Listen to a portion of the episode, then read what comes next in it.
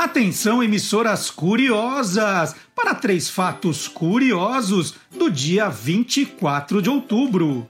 Em 1929, a quebra da Bolsa de Valores de Nova York iniciou uma crise mundial que se estenderia pelos 10 anos seguintes.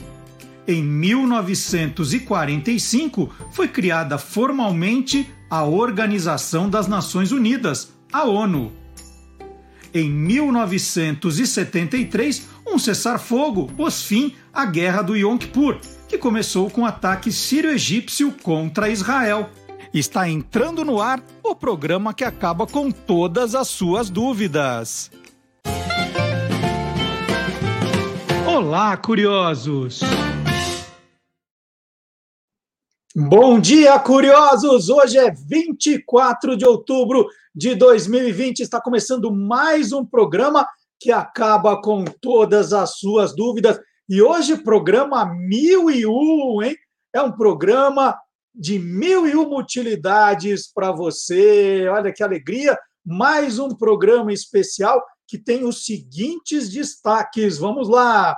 Uma entrevista com Washington Oliveto o criador do Garoto Bombril. E no aniversário de Ziraldo, 88 anos hoje, nós vamos contar histórias dos 40 anos do menino maluquinho. E o Pelé fez aniversário ontem e hoje Pelezinho aparece no nosso programa nas revistas em quadrinhos, hein? Pelezinho nas revistas em quadrinhos, outros destaque. E atenção, nerds, hein? A Caverna do Dragão ganha finalmente seu último episódio. Silvio Alexandre vai contar tudo. E o novo dinossauro encontrado em Minas Gerais. Sabia dessa? Silvio Brito e a história de tá todo mundo louco e tá mesmo. Tudo isso e muito mais no Olá Curiosos, que começa com música, como sempre. E a banda Beck e o Tio de Fusca apresenta hoje Raindrops Keep Falling on My Head, canção de B.J. Thomas, escrita por Hal David e Burt Bacharach para o filme Butch Cassidy and the Sundance Kid, de 1969. A música Raindrops Keep Falling on My Head ganhou o Oscar de melhor canção original. Olha só que sensacional! E os compositores venceram também o Oscar de melhor trilha sonora e a canção foi aprovada na sétima tentativa apenas, depois que o maestro Bacará expressou sua insatisfação com as seis primeiras. Vamos ver se ele aprova essa versão agora de Beck e o Estúdio Fusca abrindo o nosso programa 1001.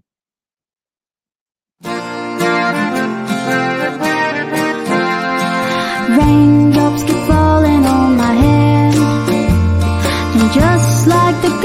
did to be.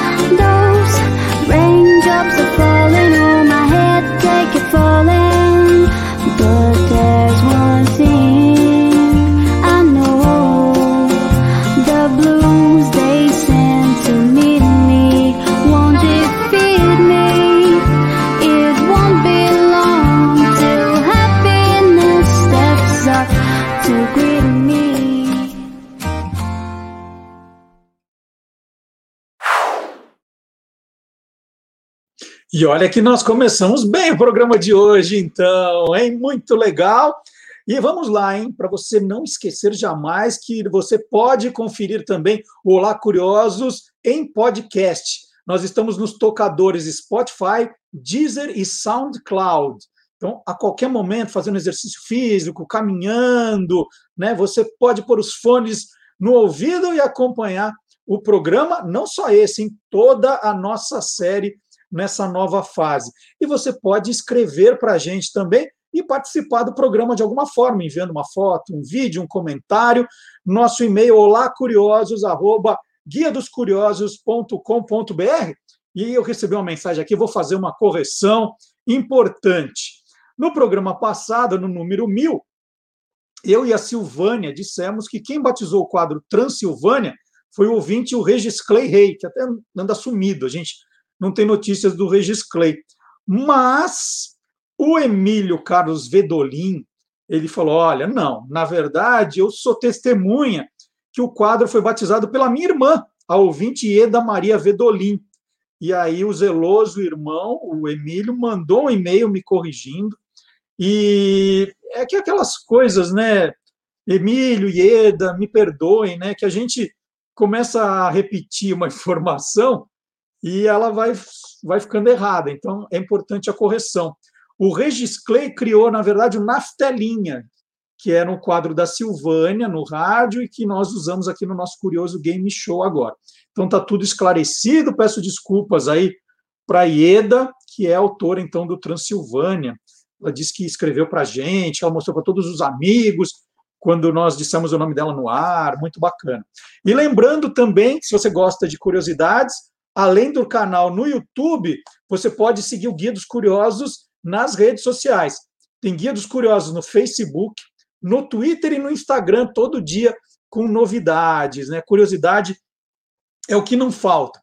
Por exemplo, no site do Guia dos Curiosos, é, em 2010, eu inventei de fazer um post, né, um, um artigo colaborativo, querendo que nós é, tentássemos chegar às mil e uma utilidades da marca Bombril. Né? Até brinquei. O Bombril tem mesmo mil e uma utilidades, e na ocasião nós conseguimos, aí com a ajuda de, de todo o pessoal, descobrir 234 utilidades.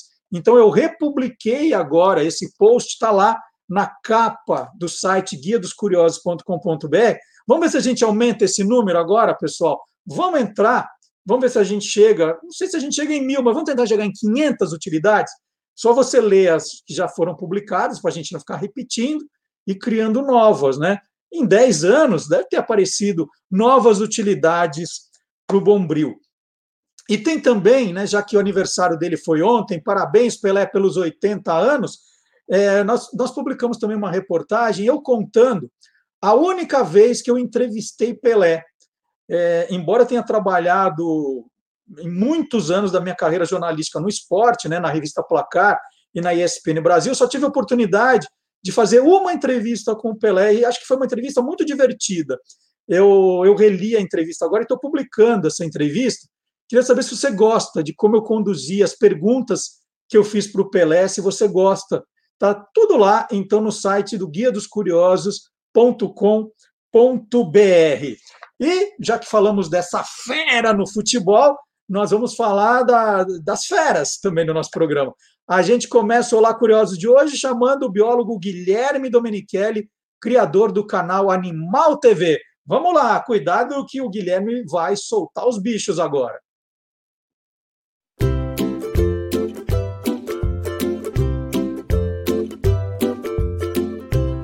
Soltando os bichos, com Guilherme Domenichelli. Qual é o maior roedor do mundo? Vamos ver. A capivara é um animal do grupo dos roedores, parente próxima dos ratos, preás, cotias e pacas. É considerada o maior roedor do mundo. Seu corpo lembra o porquinho da Índia gigante.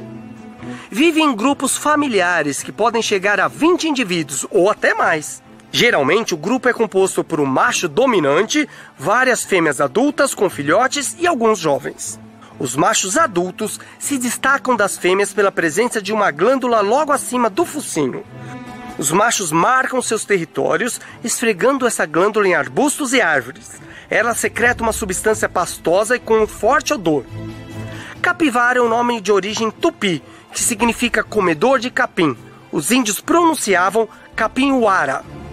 Portanto, como o próprio nome indica, a capivara é um herbívoro, um vegetariano se alimenta de capim em geral, mas também de raízes, milho, mandioca, cana-de-açúcar, abóbora e bananas, quando estão em cativeiro. Quando em perigo, as capivaras mergulham dentro d'água e nadam sob a superfície até escapar. A fêmea tem média de 4 a 5 filhotes. Eles são o alvo principal dos predadores. As sucuris, os jacarés, as onças pardas e as onças pintadas adoram comer capivaras.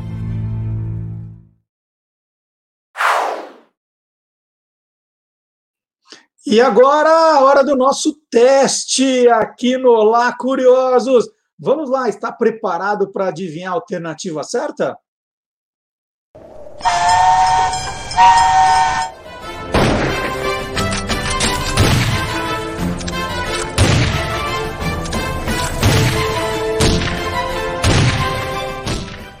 Qual é a música? E hoje a pergunta é sobre desenhos. É o seguinte: que desenho possui uma espada com olho místico? E essa espada vem de um planeta que foi destruído. Eu vou repetir a pergunta, hein? Que desenho possui uma espada com olho místico? E essa espada vem de um planeta que foi destruído. Vamos agora com a banda Beck e o Tio de Fusca apresentar as três alternativas. E no final do programa, a alternativa certa é que será tocada inteirinha. Vamos lá.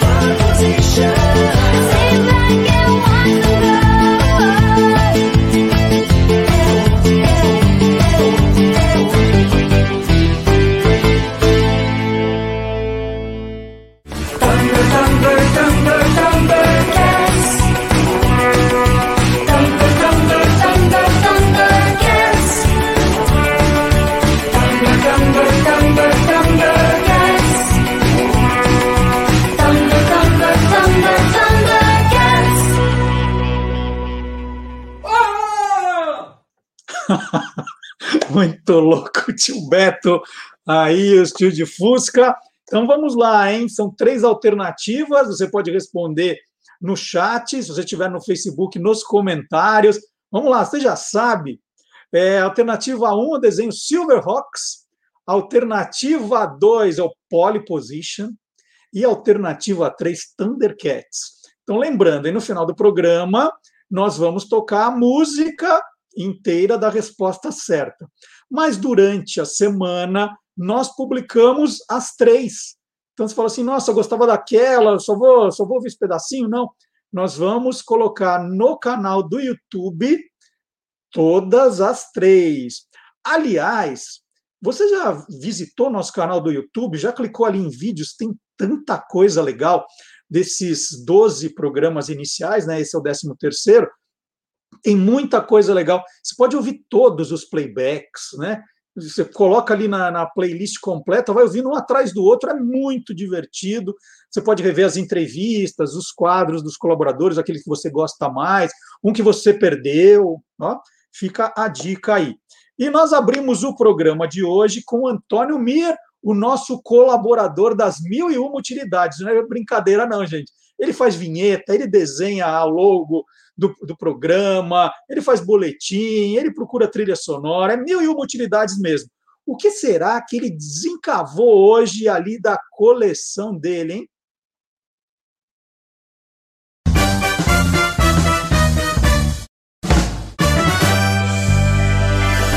Tirando o pó. Olá, curiosos! Carlos Alberto Bonetti Moreno se formou em arquitetura, mas o destino lhe arquitetou um plano bem diferente para a sua vida. Carlinhos Moreno seguiu carreira como ator. Nos anos 1970, Carlos Moreno atuou ao lado de Jô Soares e Paulo Silvino no quadro Rádio Cruzeiro, do programa Vivo Gordo. E atenção para a hora certa! Quase 10 horas, minha gente. É hora de parar, de nomear parente. Depois, ele interpretaria o personagem Euclides no programa Ratimbum da TV Cultura. E esse jogo me deu uma fome. Hum, para mim também.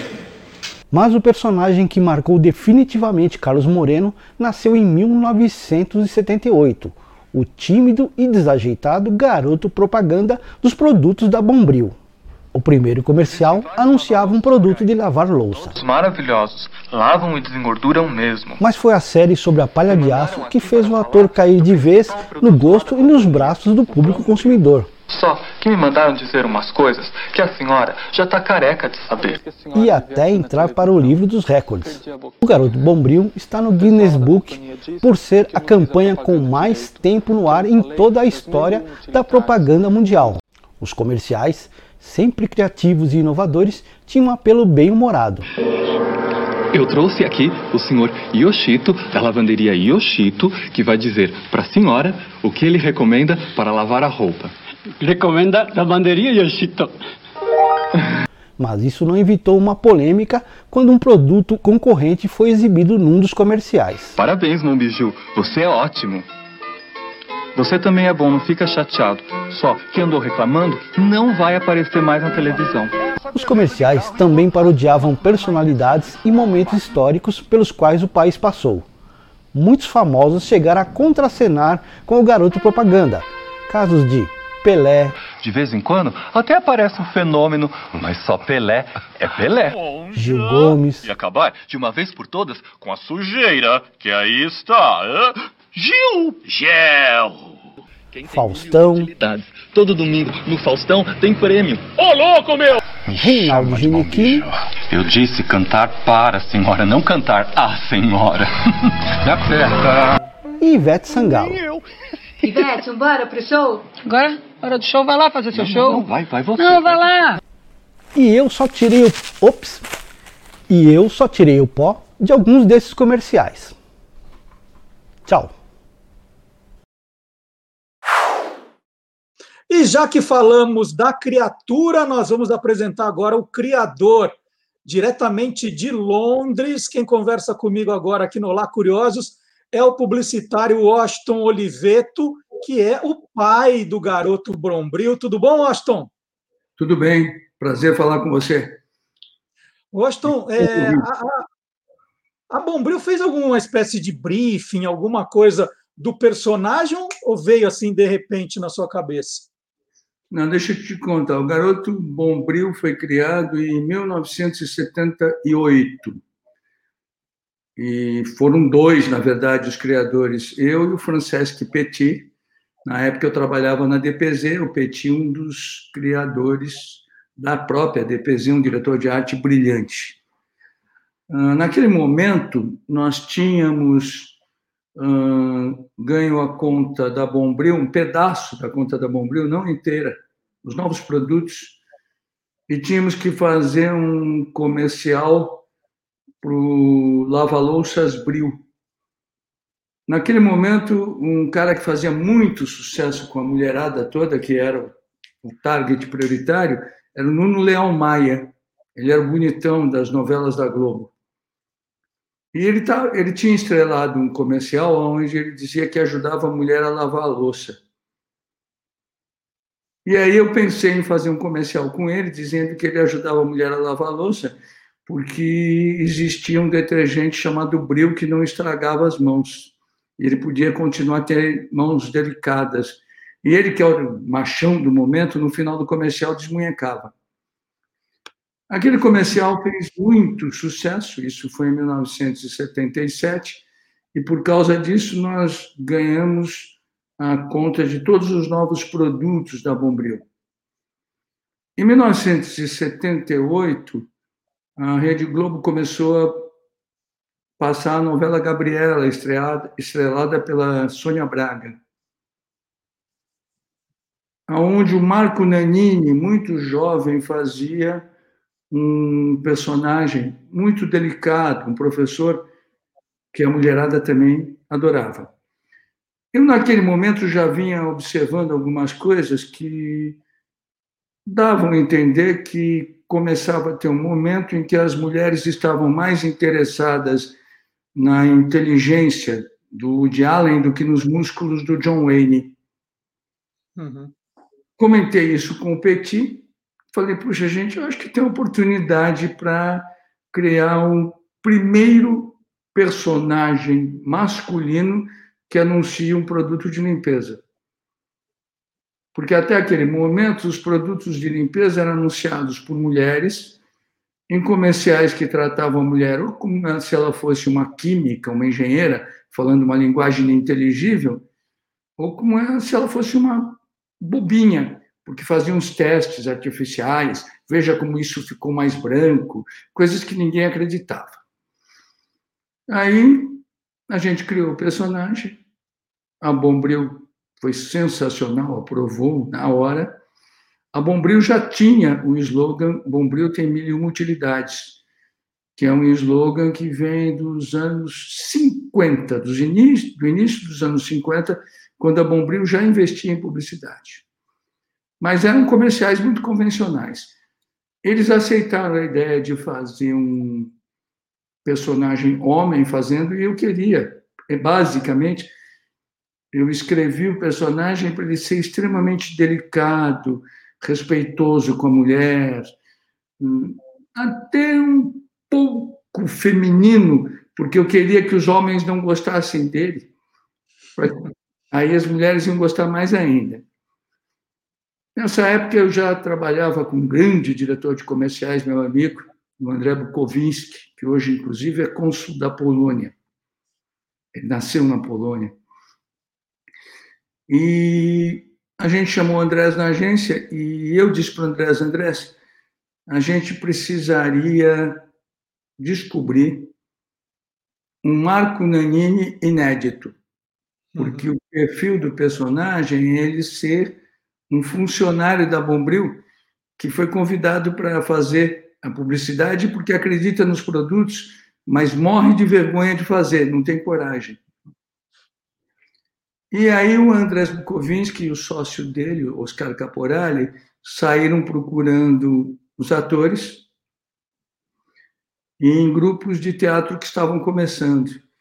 E no grupo Pod Minoga, eles descobriram Carlinhos Bombril, o Carlinhos Moreno. Aí o Andrés me ligou e falou: Olha, eu pesquisei um monte de atores, fiz o, alguns vídeos, eu quero te mostrar os vídeos porque eu acho que eu tenho um ator, mas quero ver se você concorda adivinhando qual é. E aí tinha uns 14 testes, mas no teste número 6 apareceu Carlinhos, e eu e o Petit olhamos para o André e falamos: é esse. Não havia dúvida nenhuma. Hum, só que aconteceu uma curiosidade: o, o perfil do personagem era um sujeito frágil. E pouca gente até hoje sabe disso, que o Carlinhos tem 1,90m de altura. Agora, eu não sabia não, hein? É. E aí a gente precisava que ele fosse pequenininho. E aí eu falei, puxa, a única coisa que estraga. Aí o Petit, que sempre teve uma imaginação visual absurda, na hora falou, mas é simples.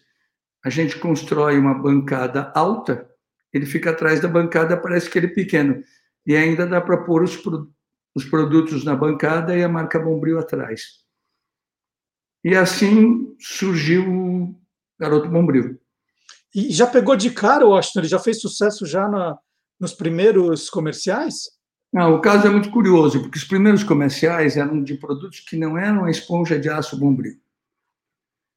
Eram o lava-louças Bril, que o Nuno Del Maia tinha anunciado anteriormente, o Saponácio Rádio, o produto RID, eram cinco comerciais que a Bombril estava pretendendo implantar. Fizemos cinco comerciais, os comerciais eram muito bons, é claro que a gente não imaginava que fossem durar os 35 anos que duraram nem entrar para o Guinness Book of Records. Mas eram muito bons. Mas aconteceu o seguinte,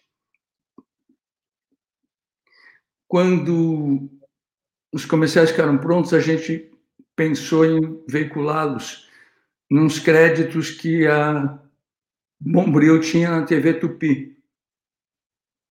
E a TV Tupi começava a sua, sua fase já em glória.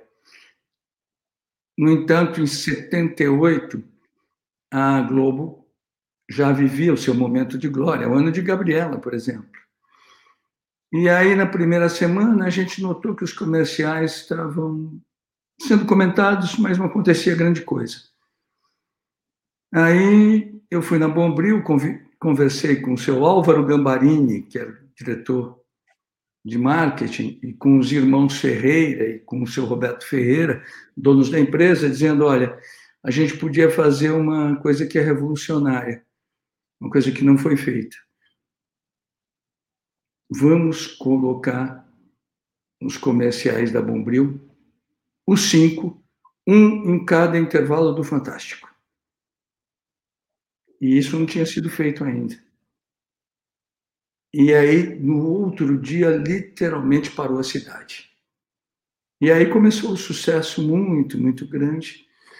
E, evidentemente, né, que tem uma, uma, uma, grande coerência do sucesso dessa campanha, que é claro, depois que as coisas fazem sucesso, fica fácil explicar.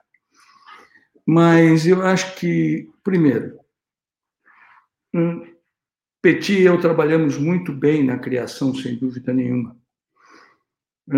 Eu escrevi sempre bem os comerciais e criei uma geração de, de profissionais para escrever do meu jeito, quando não escrevia, mas olhando. A história da bancada do Petit é sensacional. O fato de nós termos feito todos os comerciais, você tem uma ideia, Marcelo, é um recorde mundial. Nós fizemos 400 comerciais com Carlinhos Moreno e todos eles dirigidos pelo mesmo diretor, o Andrés Bukovinski. Então, isso vai criando um clima de trabalho muito favorável. Agora, nada disso teria acontecido sem o enorme talento do Carlinhos Moreno, que tem uma coisa sensacional, que é a capacidade de ser vários sem deixar de ser ele mesmo. E aí, nos 35 anos da campanha, nós pudemos, com o mesmo ator, fazer uma coisa raríssima, que foi criar coisas com todas as possibilidades que a comunicação oferece. Normalmente, uma campanha tem um perfil.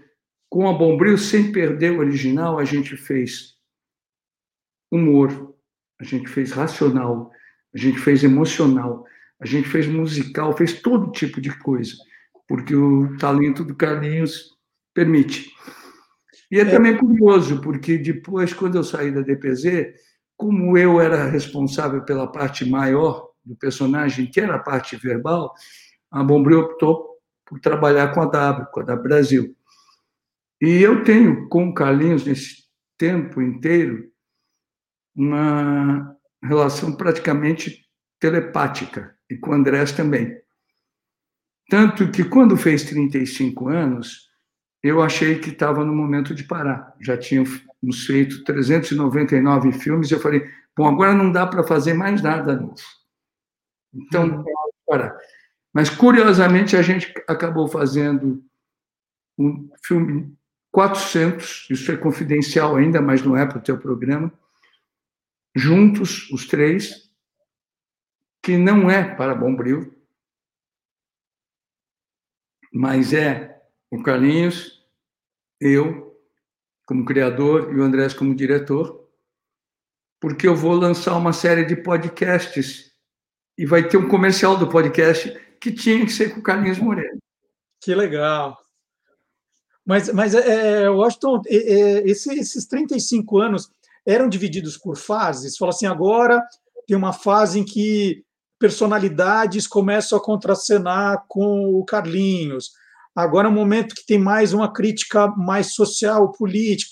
Ou não? Era, era sempre misturado isso? Não, o que aconteceu nesses 35 anos é que a gente tinha um briefing original, que era falar da qualidade daqueles produtos já existentes, lançar novos produtos, manter o produto carro-chefe da companhia, que a gente acabou ganhando, a esponja de aço Bombril, cada vez mais atual,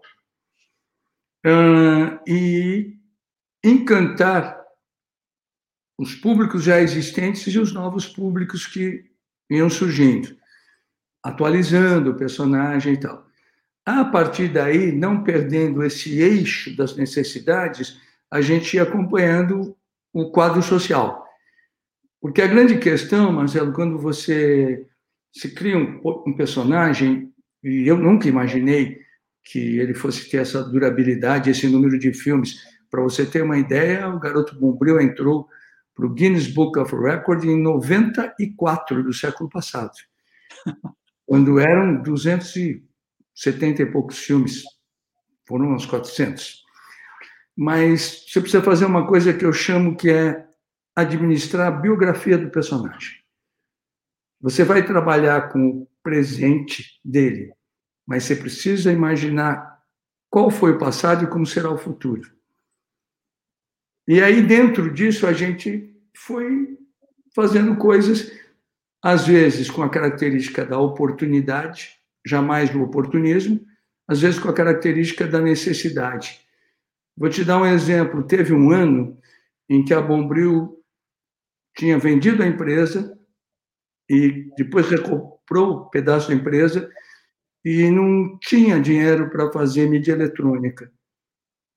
E foi assim que a gente resolveu fazer aquela campanha de mídia impressa com o Carlinhos parodiando na contracapa da Caras e de vez em quando da Veja a figura que tinha se destacado naquela semana. E aquilo virou um vício e os parodiados amavam e quem não tinha sido parodiado ainda reclamava porque não tinha sido. Assim como em período de eleições a gente fez coisas uh, falando que prometia acabar com a sujeira. Assim como de vez em quando a gente brincou com até com o público infantil, fazendo piadas. Assim como a gente fez um comercial que sem dúvida nenhuma consagrou de uma vez uma canção que nasceu consagrada, mas graças ao comercial cresceu muito, que foi a canção Pense em Mim, com Leandro Leonardo.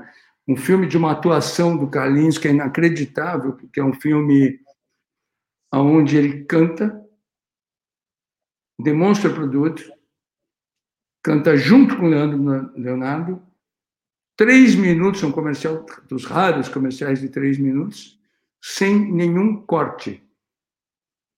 E, não, e é incrível o seguinte: nós temos os outros takes daquele dia, e nos comerciais com o Carlinhos, depois de um determinado tempo, o número de takes podia ser pequeno, porque ele não errava mesmo.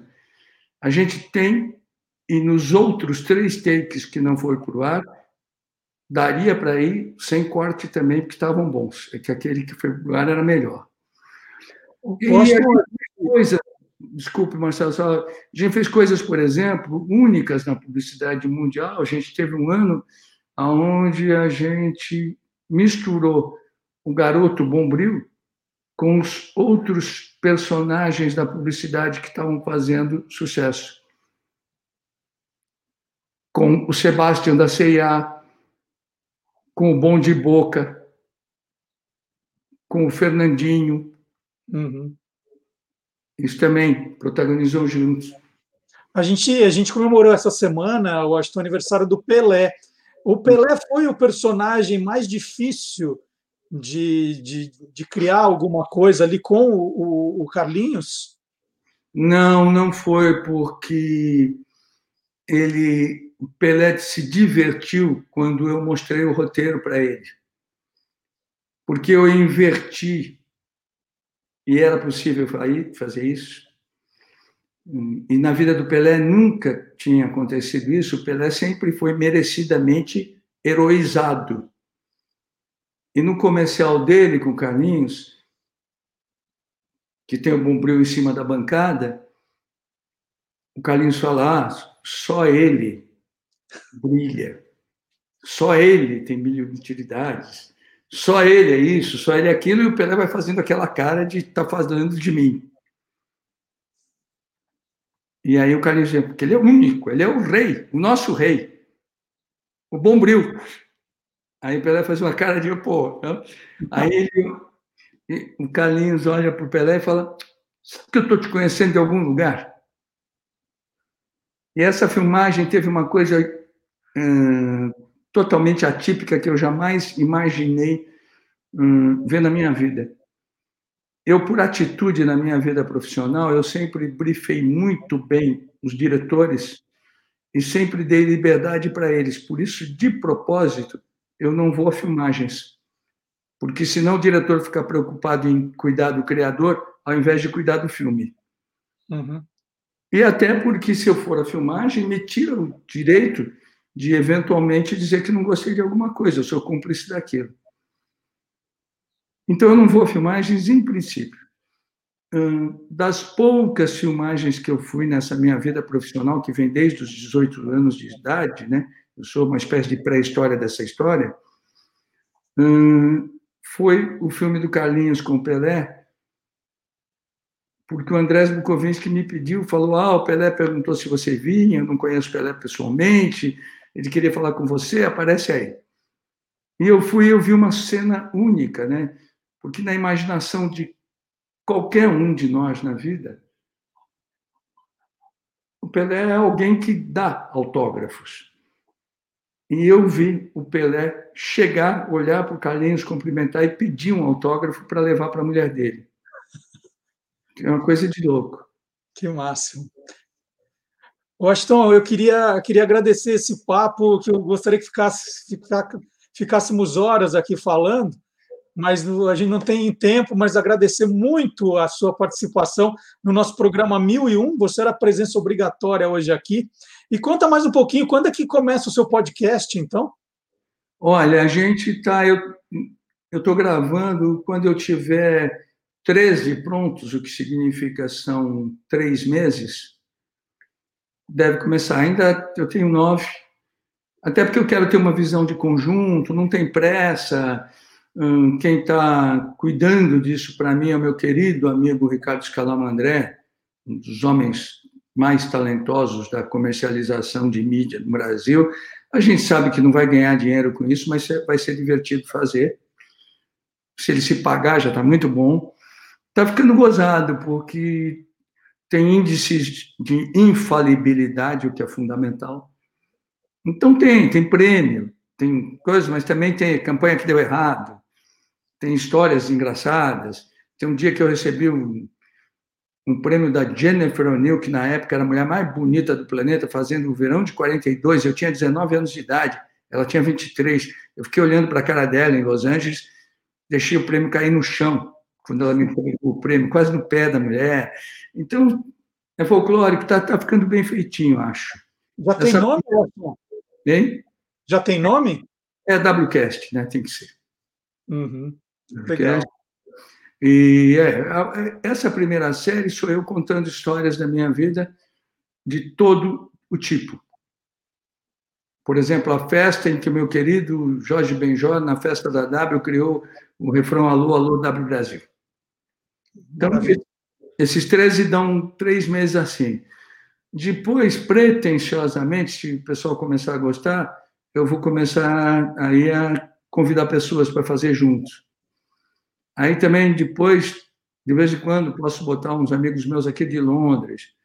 Enfim, essa vocação enorme para palpiteiro que eu tenho, né? Só, só uma última coisa, uma, mais uma última curiosidade sobre Carlinhos Moreno, Bombril e tal. Entre outras coisas, por exemplo, Carlinhos Moreno estrelou, a pedido deles para mim, que são meus amigos, junto com os Titãs, um clipe dos Titãs. Outra coisa única, né? Muito legal. Washington, muito obrigado de novo pela sua gentileza aí em conversar comigo nesse programa tão especial. E mande notícias do, do WCast para gente, tá bom? Parabéns pelo teu trabalho, que eu acompanho há anos, o teu trabalho de jornalista, de editor, de cara de televisão, de YouTube, de tudo. Parabéns aí, divirta-se. Muito obrigado, viu, Aston? E agora aqui no Olá Curiosos, a gente continua nessa pegada publicitária com o nosso intervalo comercial retrô. É o Clube do Jingle com o professor Fábio Dias chegando. Legal. O segmento de gelatinas em pó, de certa maneira, se assemelha ao mercado de commodities, porque basicamente as marcas não têm muito que se diferenciar entre si. Todas elas oferecem gelatinas de vários sabores. E Pensando justamente nisso, no final dos anos 80, a agência de publicidade J. Walter Thompson criou um slogan para a gelatina Royal que ficou muito conhecido e ajudou a marca a se destacar em relação aos concorrentes. O slogan dizia: Abre a boca, é Royal. E acompanhado dele, criaram também um personagem que era o Bocão, que estrelava todos os comerciais. Só faltava um jingle para embalar essa campanha toda. E esse jingle foi encomendado à produtora Norte Magnético, que produziu um jingle que durante muitos anos ficou na cabeça de muitas crianças e hoje, pessoal que já tem 30, 40 anos, ainda se lembra e atrela diretamente à gelatina royal cada vez que houve qualquer alusão a esse tema. Vamos ouvir, ou melhor, vamos assistir o comercial. Vá passar uma boquinha, olha o bocão,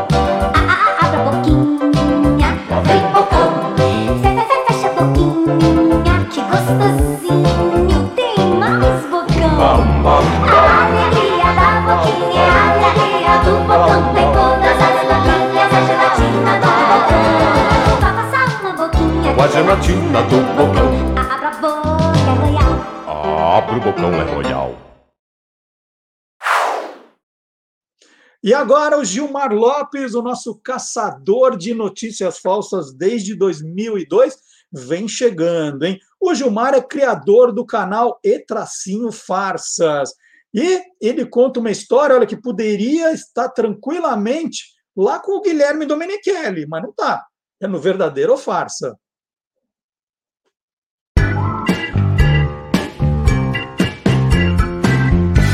Verdadeiro ou farsa? Há poucos dias surgiu nas redes sociais um vídeo incrível e muito curioso ele mostra vários bebês girafas caminhando no meio do gramado.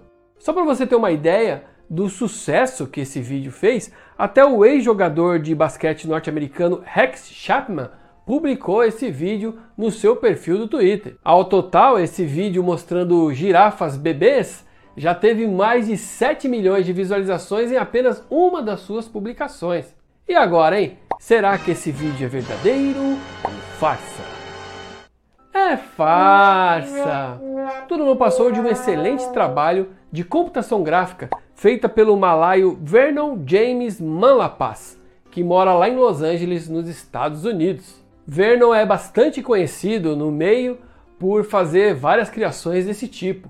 São vídeos bem realistas misturando computação gráfica com cenas reais. O artista digital publicou essa sua obra lá no seu perfil do Instagram em agosto de 2020 e a partir daí um monte de gente começou a copiar e espalhar como se fosse real. Só para a gente ter uma ideia, um bebê girafa nasce mais ou menos com 1,80m, bem maior do que essas girafinhas que aparecem no vídeo, né? Então, amiguinhos curiosos, esse vídeo mostrando bebês girafas é farsa.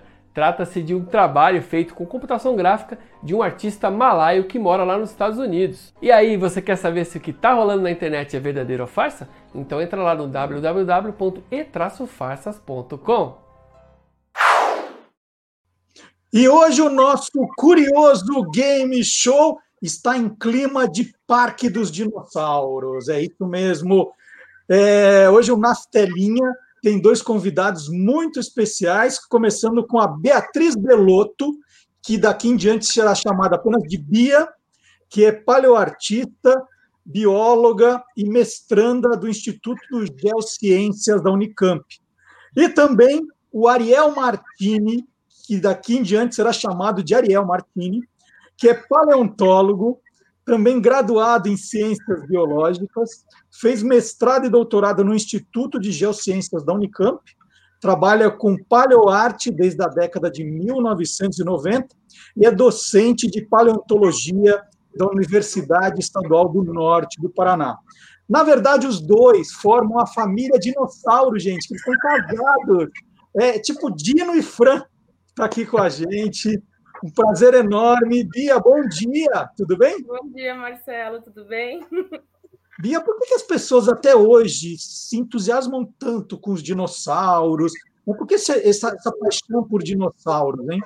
Ah, dinossauro é muito legal, né? São bichos incríveis, são enormes, são pequenos. Eu adoro, você não gosta? Eu adoro, eu adoro.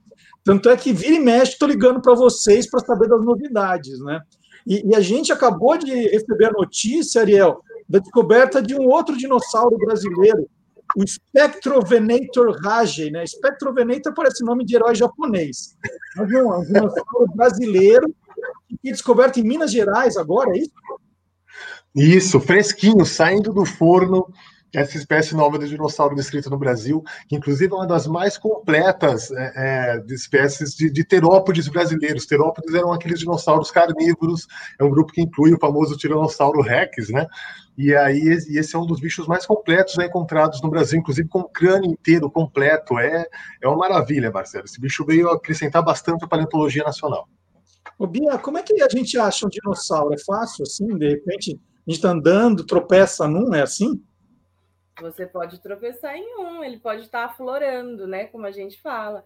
A gente pode. É, é comum, às vezes, em Minas mesmo, você tem um, um pasto, você pode ter às vezes, um, um, um pedacinho de um de uma rocha aflorando, né? O fóssil ele nunca vai estar enterrado. Quando a gente fala que a gente desenterrou, que a gente, a gente escavou, na verdade, a gente não tira ele do meio da terra, a gente vai tirar ele do meio da rocha. Mas essa rocha pode estar aflorando, às vezes, com, né, na, superfície do solo, e a gente vê lá um buraquinho onde tem a, a, a pedra, a rocha, e às vezes tem algum fóssil já aflorando ali o fóssil na rocha, aflorando, e você pode tropeçar nele, literalmente. E, e, Ariel, esse Spectrovenator só tem no Brasil? Ou a gente descobriu que no Brasil teve também? Qual é a história desse, desse dinossauro? Então, Marcelo, é uma história muito interessante. Esse bicho ele faz parte de um grupo de dinossauros carnívoros chamados de abelissauro. Na verdade, é uma família, né? Seria um abelissaurídeo. Assim como hoje nós temos os, os, os cães que fazem parte de uma família que nós chamamos de canídeo, que inclui o lobo, raposa, os, os próprios cães, esses dinossauros eles faziam. É, o Spectrovenator fazia parte de uma família de dinossauros carnívoros chamado abelissaurídeo, que era muito comum no hemisfério é, sul, né, no, no final do Cretáceo, mais ou menos uns 70 milhões de anos atrás. Então é muito interessante, Marcelo, porque hoje existe a, biogeografia, ou, seja, existem animais que existem em locais diferentes, né? Por exemplo, o elefante tem lá na, na África, pode ter alguma coisa na Ásia também, mas não tem no Brasil, por exemplo, né? A gente observa isso também na, na época dos dinossauros. Então, não era os dinossauros não habitavam em todas as, as espécies de dinossauros não eram comuns em todas as partes do mundo, né? Elas estavam distribuídas em regiões. Então, esses abelissaurídeos, que eram esses dinossauros carnívoros essa família de dinossauros carnívoros, ela, ela, era comum no hemisfério sul, que inclui aí Brasil, África, é, Madagascar, e no hemisfério norte nós tínhamos outras famílias de dinossauros carnívoros, como dos tiranossauros, por exemplo, né, que era um outro grupo. Né. Esse, esse fóssil é muito importante, Marcelo, porque ele preenche uma lacuna aqui de, do conhecimento que a gente tinha. Né. Então a gente conhece bem esses abelissaurídeos do final do Cretáceo, né, de mais ou menos 70 milhões de anos atrás, como o Carnotaurus, por exemplo, que é bem famoso, que é um dinossauro carnívoro com chifre muito estranho, né, e alguns do, do, do, do finalzinho do, do Jurássico. E esse bicho ele tem mais foi é, datado de mais ou menos uns 125 milhões de anos atrás. Então, o Spectrovenator ele preenche uma lacuna do conhecimento na evolução desses caçadores do hemisfério sul. É muito legal. E, e quem que achou esse agora? Porque tem atrás do nome dele tem um, um assim, né? É, é, o nome de quem descobriu. O que, que é esse raguei? É, na verdade, assim, é, esse Haguet é uma homenagem ao Dr. Jean-Claude Hague, né, que é um, é um, é um, é um, pesquisador que, que acabou inspirando os, os, as pessoas que descreveram esse bicho. Né? Então, na verdade, não foi ele que, que descreveu, ele, ele, é um homenage, ele, ele, não foi o descobridor, ele é um homenageado. Né? Agora, o nome é muito interessante, né, que Spectrovenator né, quer dizer, é, em, em, latim, quer dizer caçador fantasma, o espectro quer dizer do fantasma, né, e o venator, o venator, né, quando a gente vai deixar mais americanizado, ele quer dizer caçador. E, e, então, o, o fato de ser um caçador fantasma que como a Bia já comentou, quando eles estavam coletando um outro dinossauro lá em Minas Gerais, chamado de Tapuiasaurus, que é um dinossauro pescoçudo, um titanosaurídeo, né, aquele pescoço bem longo, eles estavam cavando esse bicho e no meio do sedimento eles estavam retirando os, os, fósseis do Tapuiasauro e meio que sem querer acharam escondido de forma fantasmagórica esse, esse outro dinossauro carnívoro que deveria estar caçando, deveria estar, provavelmente esse, esse dinossauro herbívoro estava morto lá no leito do rio e um grupo de espectrovenátors começaram começaram a, a, predar esse bicho já abatido, né? Começaram a, a, pegar a carcaça desse animal e pode ter rolado um quebra-pau entre eles e esse esse espectro venado pode ter sido abatido tentando abater o outro. então ele acabou sem querer fossilizando junto. Mas ele não foi encontrado no afloramento, não era quando eles estavam lá, eles encontraram o, dinossauro, o, o e aí viram o espectro junto. Eles já tinham levado, quando você encontra o fóssil, a gente, eles tiram, né, tiram uma margem bem grande em volta e leva a rocha matriz para o laboratório. Então foi uma surpresa, eles encontraram na mesma rocha que eles levaram o tapuiasauro, eles encontraram o espectro também. O Bia, assim, o dinossauro mal acabou de aparecer, né? Novidade, ele já tem os desenhos dele, a cara, o tamanho, e assim, você fala, bom, acharam um pedacinho dele, alguma coisa. Como paleoartista, né? Como é que é essa criação? A partir de um, de um, um osso, já dá para saber como era o dinossauro inteiro ou tem um pouco de, de invenção aí?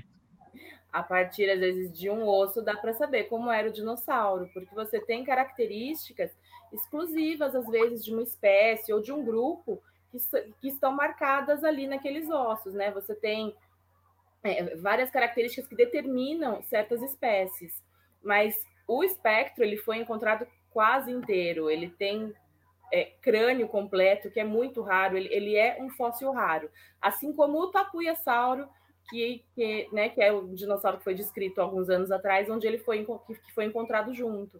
Né, são fósseis super importantes para o Brasil, são, são raríssimos. Então, esses é, teve uma facilidade muito grande para reconstruir, porque o bicho está lá, ele está inteiro, né, ele te mostra exatamente como ele é.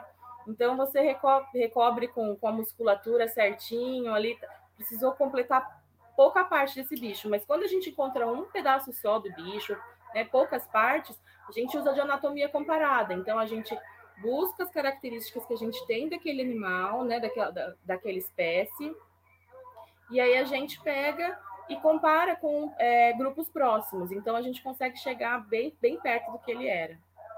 Muito legal. Então, agora a gente vai dar uma paradinha nos dinossauros para fazer o primeiro teste com vocês, que é o naftelinha. No naftelinha, gente, é, é, é muito simples. Eu vou vocês vão ter que adivinhar o nome de um filme. É bem possível que vocês tenham ido ver esse filme juntos, é, no namoro de vocês. Espera, deixa eu fazer a conta. Quando vocês começaram a namorar? 2004. 2004, então não, vocês foram ver de criança. vocês eram crianças, foram ver, não tem nada a ver com o namoro de vocês. É, eu vou dar 10 dicas e quando vocês sentirem que já sabem o nome do filme, vocês escrevem o nome do filme e o número da dica em que vocês estão. Aí tem que dobrar o papel e segurar, porque não pode mudar mais. Então você tem que tomar cuidado. Às vezes você quer arriscar, mas a dica seguinte pode ser melhor. Tá? Aí anota o nome do filme, o número da dica e eu vou seguindo. E aí a gente vai ver quem adivinhou, né, quem acertou com o menor número de dicas, tá bom? Eu assisto o programa e sempre erro, Marcelo. É mesmo. Mas o Ariel nem assiste o programa, então você está com vantagem. Vamos lá. Dica número um. É um filme de ação com momentos românticos. Filme de ação com momentos românticos. Dica número dois. É um filme com 110 minutos de duração. Sempre tem essa, que não ajuda em nada. Número 3, estreou nos cinemas no dia 16 de maio de 1986. Então é um filme antigo. Foi dirigido por Tony Scott, é a dica número 4. Dica número 5. O filme é baseado num artigo de um jornalista israelense que saiu numa revista da Califórnia.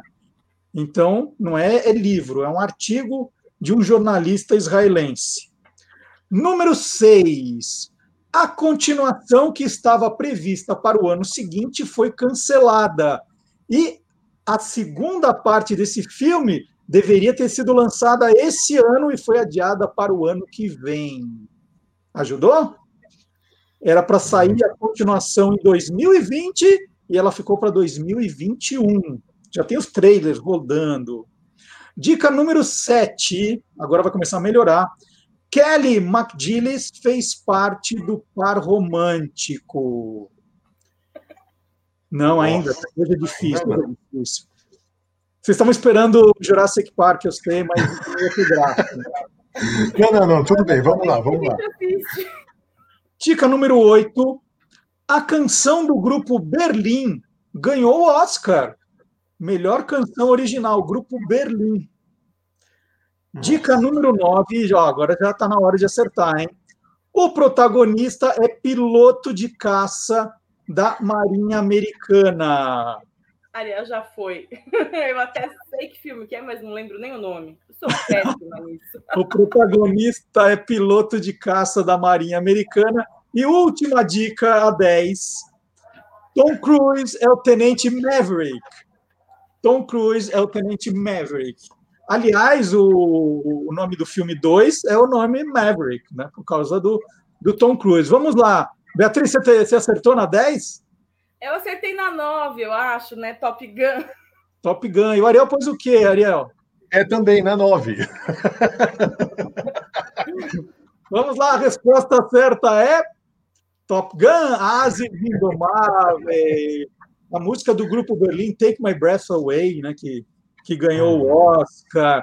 E vocês vão continuar no programa, hein? Vou dar uma pausa para vocês tomarem uma água.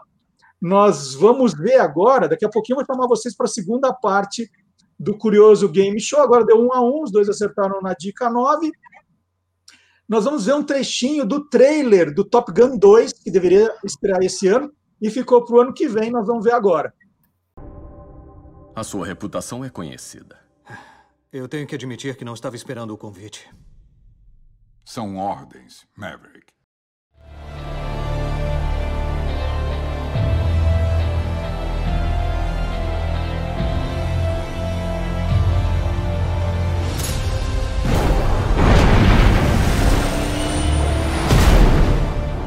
Dia, aviadores. Aqui é o seu capitão. O exercício hoje é dogfight. Dois contra um? Ele tá brincando. Que isso?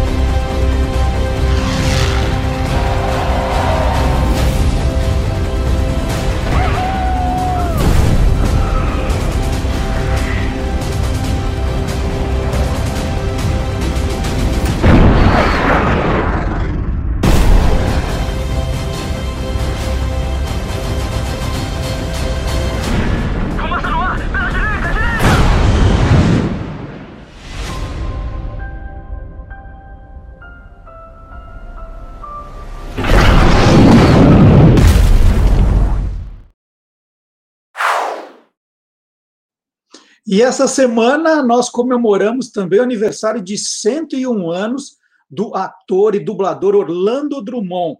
Foi no quadro Quem Te Viu, Quem Te Vê, com Magalhães Júnior, né? Toda quinta-feira, oito da noite, eu e o Magalhães Júnior batemos um papo contando histórias aí da, da televisão brasileira, dos seus personagens, de seus programas.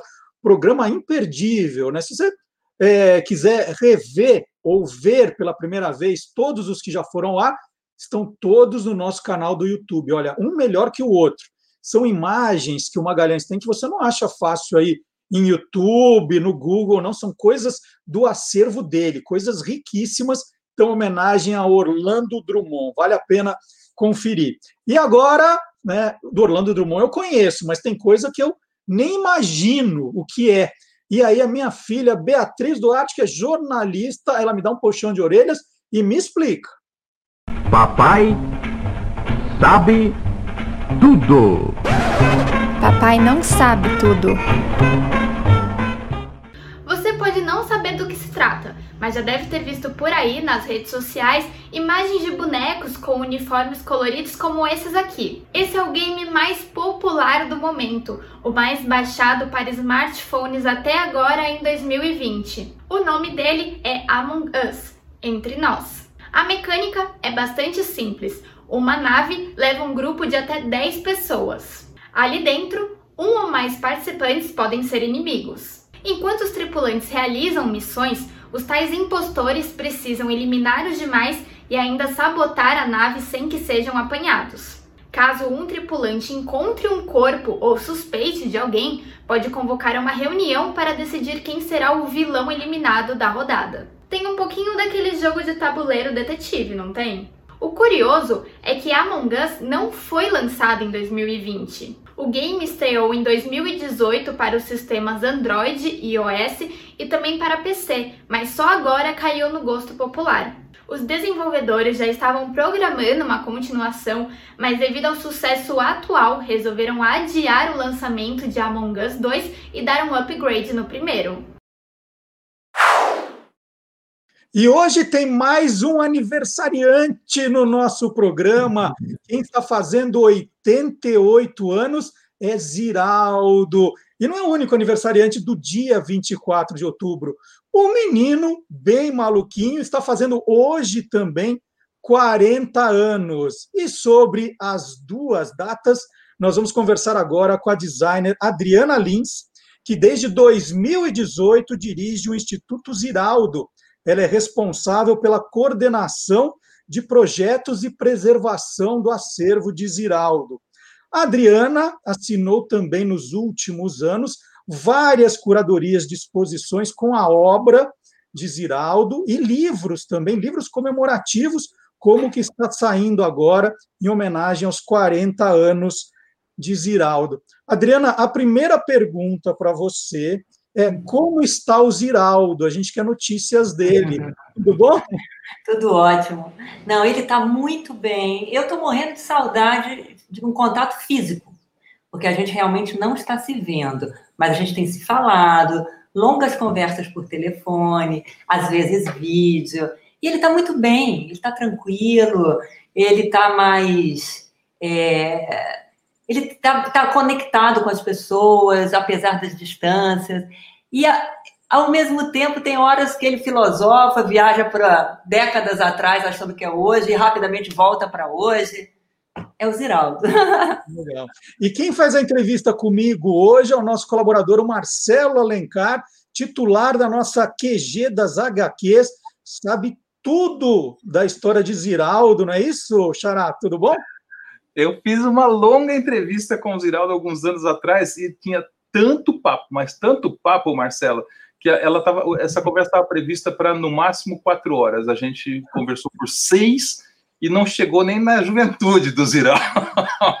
Tem muita coisa para se falar e ele é uma enciclopédia ambulante, né? É um prazer estar aqui com, com a Adriana. E eu queria já começar então perguntando para ela qual que é a relação do Ziraldo com o Instituto e se vocês estão conseguindo digitalizar toda a obra dele. Então, a nossa primeira ação é essa, de digitalizar tudo que existe lá no estúdio dele. Então, a gente começa essa catalogação. Né? No início, é um inventariado, a gente tem que entender tudo que está ali. É, é, é uma caixinha de surpresa, é uma delícia. Cada macoteca, cada gaveta que a gente abre, são coleções incríveis, porque o Ziraldo, durante muitos anos, foi muito bem assessorado pelas secretárias dele, amorosas e guerreiras, fiéis, porque sempre foi um caos de criatividade, de gente, de movimento, aquela alegria pulsante, né?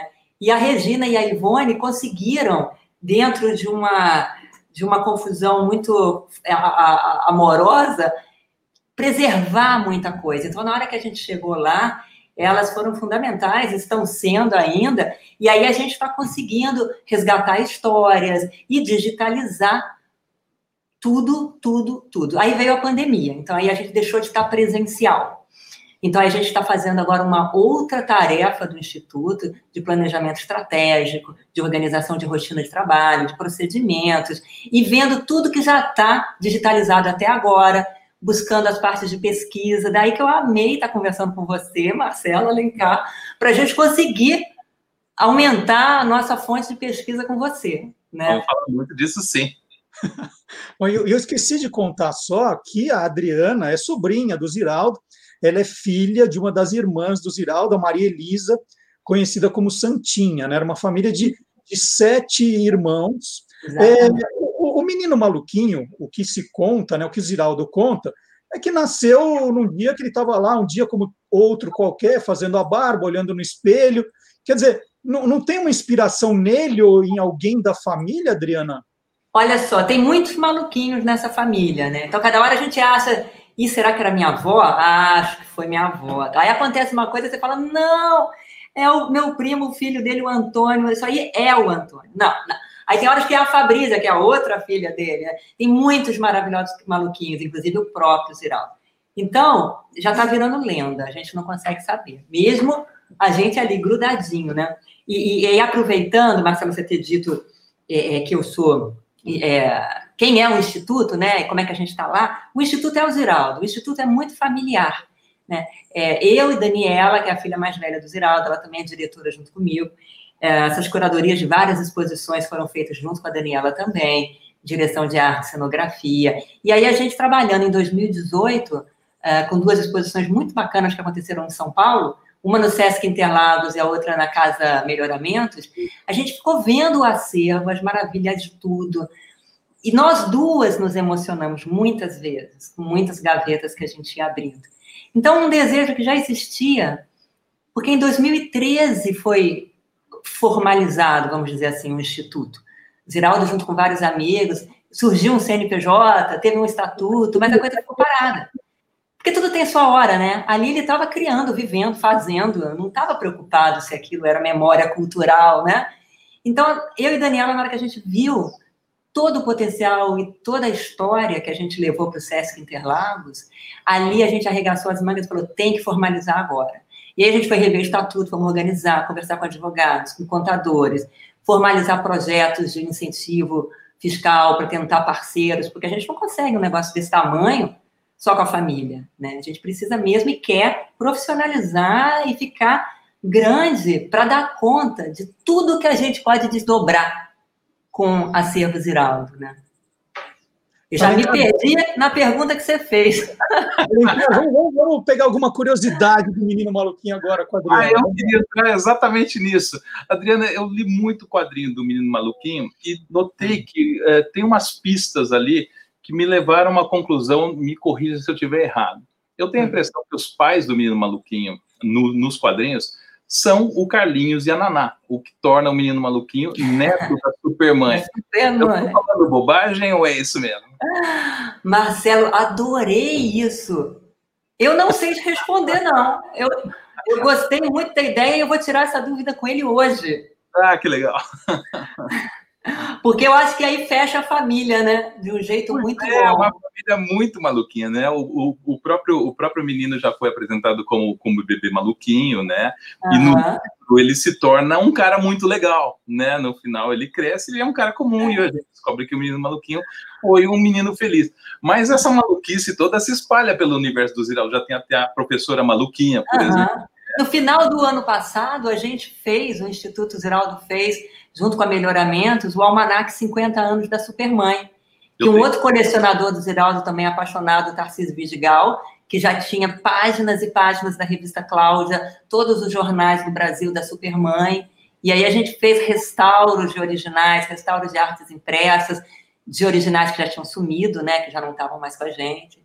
E fez, a gente fez esse almanac com o design do Ricardo Leite, maravilhoso, né? né? A gente teve um texto lindo dele que a gente pediu no final do livro, falando justamente sobre todos, porque cada supermãe, a tipografia, o lettering, né, tem a ver com cada página. Exatamente. Né? E o menino maluquinho, uma vez eu também perguntei para ele isso, né, dessa história, como que surgiu mesmo, né? E ele me falou mesmo do dia fazendo a barba. Só não disse que tinha sido no dia do aniversário dele. Então isso a gente as nossas pesquisas não conseguiram provar. E outra coisa também que, que a gente vê replicando, mas o aniversário do Maluquinho é em agosto, não é 24 de, de outubro. Porque ele surgiu na Bienal do Livro de 1980, em São Paulo. Ele fala que conforme acontecia a Bienal, o livro ia sendo impresso e ia sendo levado para a Bienal e ia esgotando na hora. Exato. Olha, a Bienal de 80 foi foi incrível o sucesso e a empatia e a, a, a, o, o retorno de identificação com o público, que a tiragem se esgotou em quatro meses. Uau! Da primeira impressão, porque na, na Bienal teve esse calor todo, então todos os livreiros né, foram pedindo melhoramentos e ia escoando também. Gente, em quatro meses, né, acabar a tiragem. Adriana, eu tenho aqui o, o- um do- das edições, né, o Maluquinho pelo Mundo, é, e estou mostrando isso para aproveitar de fazer uma pergunta sobre as edições internacionais. Eu Hum. achei uma capa do Menino Maluquinho em Esperanto. Falei, gente, em Esperanto, que loucura! Muito legal.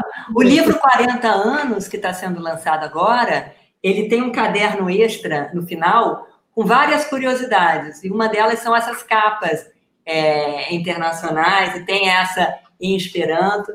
Tem em espanhol também, com, tipo, com títulos diferentes, dependendo do país, ele tem um nome. Né?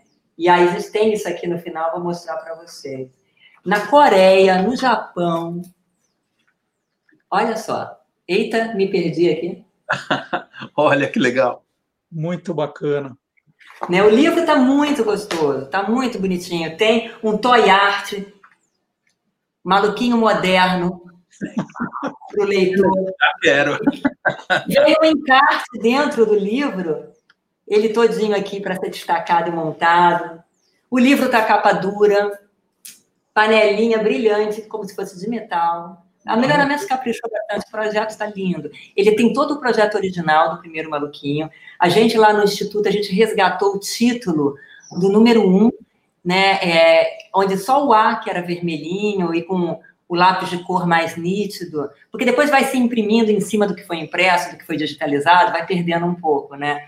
Então a gente conseguiu umas ilustrações a lápis, a caneta, feitas pelo Ziraldo, do bebê maluquinho, do menino maluquinho, é, é, um esboço, assim, com um lápis bem grosso, muito legal. Tem um texto de, de biografia para ele, e aqui a gente conta também um pouquinho da história. Tem até o Ziraldo bebê, tá dando para ver? Uhum. Como se fosse um álbum de família, né? O maluquinho, 40 anos, contando sua história. Adriana, vocês encontraram, inclusive, o primeiro esboço do, do Menino Maluquinho, né? Nessa, né, nessa pesquisa. O Na primeiro- exposição do Sesc, você viu? Foi muito próximo do, do, do desenho final, né? Parece que quando ele concebe assim, já sai a coisa pronta. É verdade, o maluquinho não mudou nesses 40 anos, né? Né? É como a gente, né? Mas últimos a turma, 40 do, a turma do. É, nós também. A turma do Pererê mudou, né?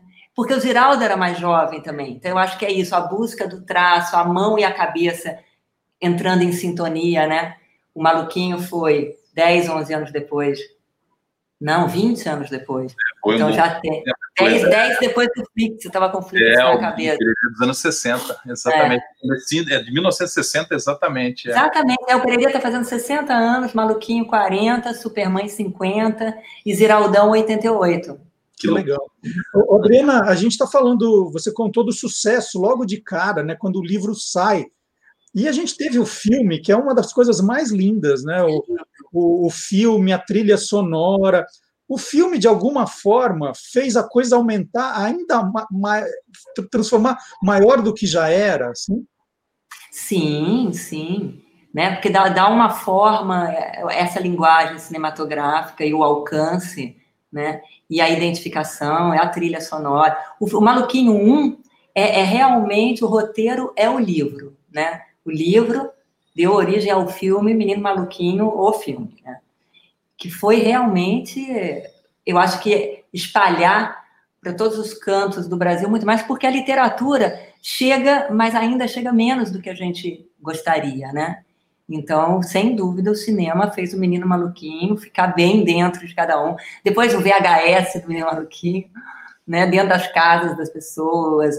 Eu, eu me lembro também do, do CD de músicas, a festa do Menino Maluquinho, que tinham composições geniais, rocks, umas letras ótimas. O filho do Antônio, do Antônio, do Ziraldo, que é músico, Antônio Pinto, trabalhando no CD. A família inteira, a gente é uma confraria, né? Porque um outro tio meu, irmão mais novo do Ziraldo, que é designer também, o G. Alves Pinto, trabalhava na Polygram, não sei se já era Universal Music, o CD a gente fez junto. Eu também trabalhei no design da, do livreto, o Antônio as trilhas, o Menino Maluquinho 2. Eu tive essa feliz oportunidade, eu fui fiz as fotografias de estilo e making off, eu fiquei dois meses grudadinha na, na produção da filmagem. O 2 já foi um roteiro feito para cinema, né? Com mais aventuras, era Menino Maluquinho 2, a aventura. Aquelas pipocas que explodiam, o mistério do foguinho. Foi muito lindo. E era bonito as crianças, os atores, como eles estavam comprometidos com a história. Muito lindo. É muito legal que a história é, é, cheia de maluquices possíveis, né? Não tem ah, umas elucubrações hollywoodianas, assim, que alguma criança vai tentar reproduzir e não vai conseguir. Não, são coisas do é. cotidiano mesmo. E você falou, a propósito da, de literatura, eu gosto muito de uma frase do Ziraldo que vive causando polêmica, que ele diz que ler é mais importante do que estudar. Eu, eu queria uhum. saber de você se você concorda com essa frase e o que você acha que ele quis dizer com isso. A, a, a questão é a leitura. Né? Ler é a base de tudo. Se você não sabe ler, você não vai estudar. Você vai reproduzir fórmulas, reproduzir cartilhas e keep going, não vai. Então você, o ler é mais importante, porque senão você não consegue dar o, pra, o passo seguinte. E o prazer da leitura, né? E a literatura levar esse prazer, você vira um leitor sem se dar conta. Pelo prazer, pela, pela viagem, pelo que você descobre dentro de você e no mundo inteiro. Então, ler é mais importante que estudar, é, na nossa visão, não menospreza o estudar. Claro que não. Ele só põe na, na devida, no entendimento, né? De que você tem um leitor funcional, um leitor é um leitor apaixonado, né? Um leitor que vai conseguir estudar tudo que ele quiser depois, ou junto, ou sempre. Né? É tem que ler, tem que ler. Eu queria muito agradecer a entrevista da Adriana Lins, é, nesse, fazendo essa homenagem aos 88 anos do Ziraldo e ao lançamento do livro dos 40 anos do Menino Maluquinho. Adriana Lins, que desde 2018 dirige o Instituto Ziraldo, que em breve terá a colaboração de Marcelo Alencar, que eu agradeço também a participação. Eu coloquei os dois em contato, isso que é legal. Marcelo, muito obrigado. O Marcelo volta daqui a pouquinho no programa. Adriana, muito obrigado. Mande um abraço para o Viraldo nosso. Mando sim, com o maior prazer. Muito obrigada pela oportunidade da gente homenagear esse cara tão legal a chance de falar do Instituto, que o Ziraldo também trabalha no Instituto, a gente consulta ele, ele está sempre por dentro dos passos que a gente está dando. A Daniela também dirige junto em São Paulo, eu aqui, a gente vai juntando forças. E foi muito legal conversar com vocês. Muito obrigada, gente. Muito obrigado. Então vamos aproveitar, vamos assistir no final dessa entrevista um pedacinho do Menino Maluquinho no cinema. Vamos ver. É, muito obrigado, viu, Adriana? Até a próxima.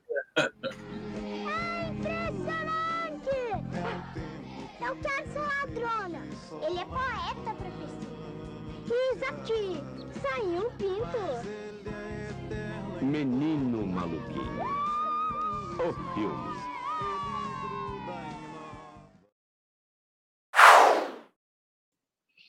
E atenção, nerds! Olha, aquele, aquela história que tantos anos nós ouvimos, né? A Caverna do Dragão não acabou, não teve último episódio, né? quantas teorias ali da, da conspiração, quantas histórias nós ouvimos, e finalmente agora parece que essa história chegou ao fim, né? teve um desfecho. Quem conta é o Silvio Alexandre.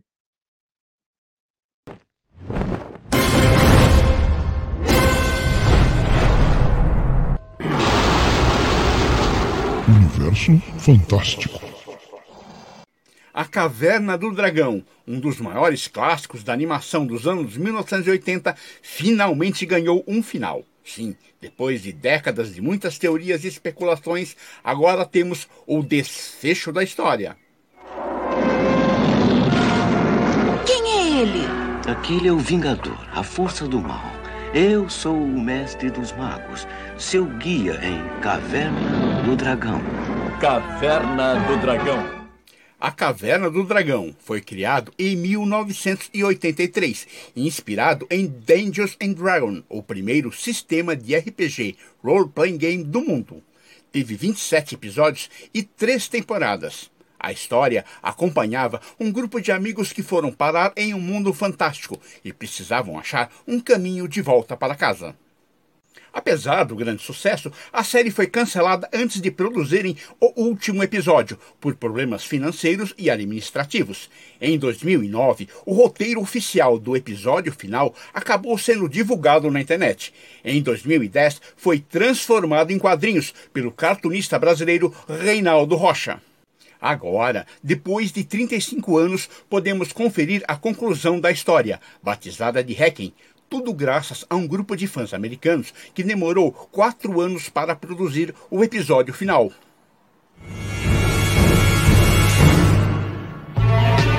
Stop!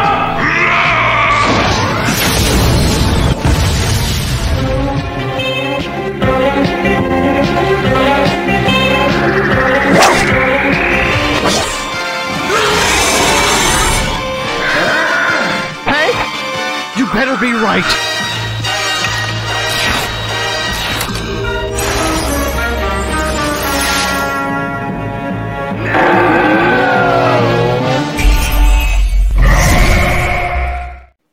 Vale lembrar que no ano passado um comercial da Renault com atores de verdade também tentou dar um final para a saga.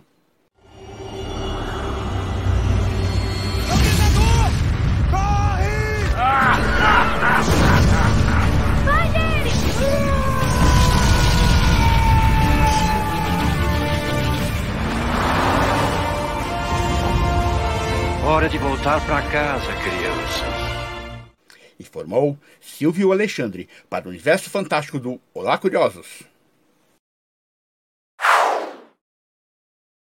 Olha que sensacional essa notícia. E mais uma.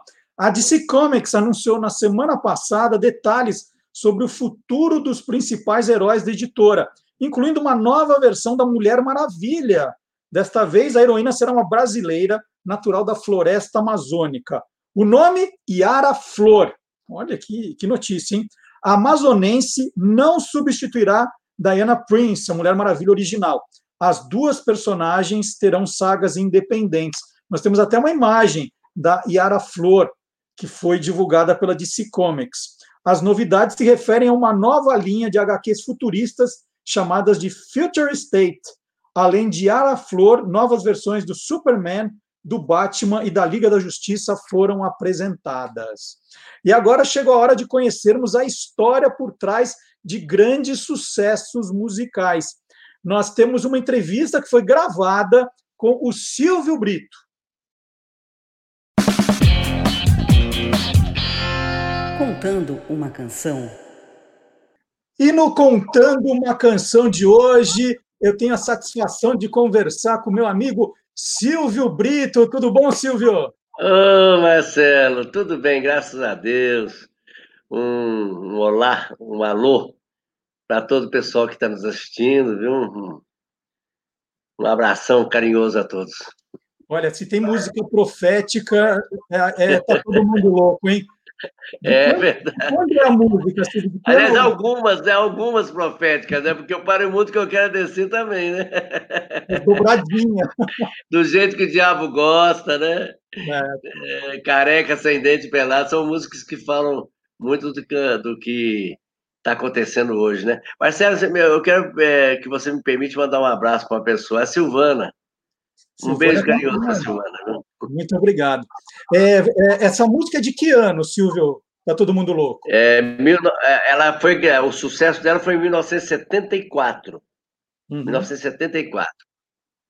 É, mas ela foi feita, na verdade, Tá Todo Mundo Louco foi feita em 1970, mais ou menos. O Tá Todo Mundo Louco, né? Tá. A segunda, a primeira parte dela foi feita em 73, Uhum. é, mas ela só veio a fazer sucesso em 74. Como, como é a história da música? Como foi a inspiração? Conta um pouquinho dos bastidores. É, o Tá Todo Mundo Louco já existia, né? O Tá Todo Mundo Louco, oba, tá todo mundo louco, oba. Isso aí já existia já. Tudo tá ficando diferente, ninguém vê, né? É, é, essa, essa parte já existia, aquela parte também. É a cabeça, irmão, é a cabeça, irmão. Isso tudo já existia. Mas existia É. onde? Então, essa música eu, eu, eu brincava com ela nos bailes. Eu, eu fazia parte de uma banda de baile show, chamava Os Apaches. Então chegava no meio do show, falava, tá todo mundo louco, opa, tá todo mundo. Aí todo mundo entrava no clima, né? Às vezes a gente brincava assim, é, não liga preço, não, que é a cabeça, irmão, é a cabeça, irmão, a cabeça. Nos intervalos, da, a gente fazia muitas brincadeiras para descontrair o público no, nos bailes, nos shows. E, e, e, essa é uma das brincadeiras que eu fazia, sabe? E aquilo pegava, sabe? Aquilo pegava, mas não tinha uma música pronta, sabe, para a gente lançar no mercado. E, e um dia, depois de um baile, eu estava muito, assim, sabe, deprimido, que era uma vida adorável, mas muito cansativo, muito cansativo, Marcelo. A gente não, não existia hold, não existia produção nessa época. A gente tinha que vender os, vender os shows, os bailes. A gente tinha que montar, dirigir a Kombi, eu que dirigia a Kombi com, com, com aquele monte de músicos lá dentro. A gente viajava horas e horas para fazer um baile numa cidade ou um show. Chegava lá, a gente, a gente mesmo que desmontava a aparelhagem, montava a iluminação, montava o som. Aí ia pro hotel, tomava banho e voltava para fazer o baile. E tocava cinco horas seguidas. E às vezes tinha que desmontar o show, a, aparelhagem, depois de tocar cinco horas e voltar ainda dirigindo para casa. E esse dia foi um, um desses dias. Eu, eu fui tinha ido fazer um baile em Leroy Mendes. Era uma cidade assim de 15, 20 quilômetros de Varginha. Era até perto. Mas nós tivemos que desmontar tudo, né? Porque a gente era tão perto que não, não ia ficar hospedado lá, para economizar. Aí desmontamos a aparelhagem, a iluminação, tudo, botamos dentro do, do, do ônibus, ah, do, da Kombi, né? E voltamos, e voltamos para Varginha, né? Onde eh, eu morava. Aí, chegando lá, eu, eu perdi o sono. A gente tomava tanta Coca-Cola com uísque para tirar o sono, que eu estava sem sono. Aí eu falei, putz, mas que vida, será que eu não vou conseguir fazer um sucesso, meu Deus do céu? Eu já fiz tantas músicas de sucesso para outros artistas, eu não consigo fazer um sucesso para mim, para eu me ficar conhecido como cantor, para poder viver da minha carreira, né? Aí sentei, comecei, peguei o violão, Aí eu falei, puxa vida. Aí comecei assim. Essa música foi feita no momento de depressão.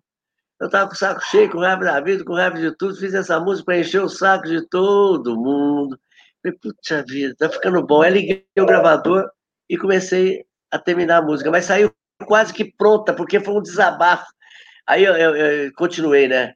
É, é uma música sem graça, sem métrica, sem rima, sem ritmo, com muitos erros de português. Ah, mas ninguém tem nada com isso, porque a música é minha, eu faço dela o que eu quiser. Aí falei, puxa, mas tá muito parecida com, com, com, a música do Raul Seixas, né? Aí eu fiz, eu fiz tudo para não fazer um plágio, mas ela tá ficando muito parecida com a música do Raul Seixas. Ah, mas não tem nada não, porque ela não foi feita para fazer sucesso, nem para ser apresentado em um programa de televisão. Eu até coloquei uma frase em inglês para valorizar a música I Love You. É uma das músicas chatas, enjoadas, sem graça, que a gente faz para participar de festival. Aí foi saindo a letra, mas foi saindo assim um desabafo, sabe? Quase que falada, né? Sem ritmo, sem métrica, sem nada. Aliás, é a primeira música, né? Brasileira sem ritmo, sem clima, né? Com erros de português. É, total, é anti-música, né? A primeira anti-música que, que surgiu. E aí eu falei, não liga para isso, não. Aí eu falei, putz, vida, a gente brinca tanto com a cabeça, irmão, né? No, no, nos bailes. Não liga para isso, não, que é a cabeça, irmão. É a cabeça, irmão, é a cabeça, irmão. Eu falei, nossa, rapaz, combinou direitinho. Aí eu falei, puta vida, tem o Tá Todo Mundo Louco também, que a gente brinca. Aí eu falei, ah, vamos colocar Tá Todo Mundo Louco também. Vamos, é, é, é, tá, tá, Todo Mundo Louco, oba, tá todo mundo... Aí ficou pronta a música. Aí eu não consegui dormir, Marcelo. A hora que eu fui ouvir no gravador, que eu tinha feito, eu falei, meu Deus do céu, agora eu fiz um sucesso. Agora eu consegui fazer sucesso. Essa música vai estourar, meu Deus do céu. Essa música vai estourar no Brasil inteiro, eu tenho certeza. Aquilo dentro de mim fervia, sabe? E, eu não conseguia dormir, aí eu comecei a pensar, falei, meu Deus do céu, minha vida vai mudar, eu vou ter que mudar de Varginha, eu vou ter que ir para São Paulo. E a minha namorada, os meus amigos, a minha família, eu não conheço ninguém em São Paulo, não, assim, não, não tem vínculo nenhum em São Paulo. Nossa Senhora, eu vou ter que. Minha vida vai mudar, como é que vai ser, meu Deus do céu? Será que eu vou aguentar? Olha, aconteceu tudo dentro de mim antes. tudo. A certeza de que eu ia ter que mudar minha vida, que ia tudo mudar na minha vida. Mexeu tanto comigo que primeiro eu não consegui dormir, né?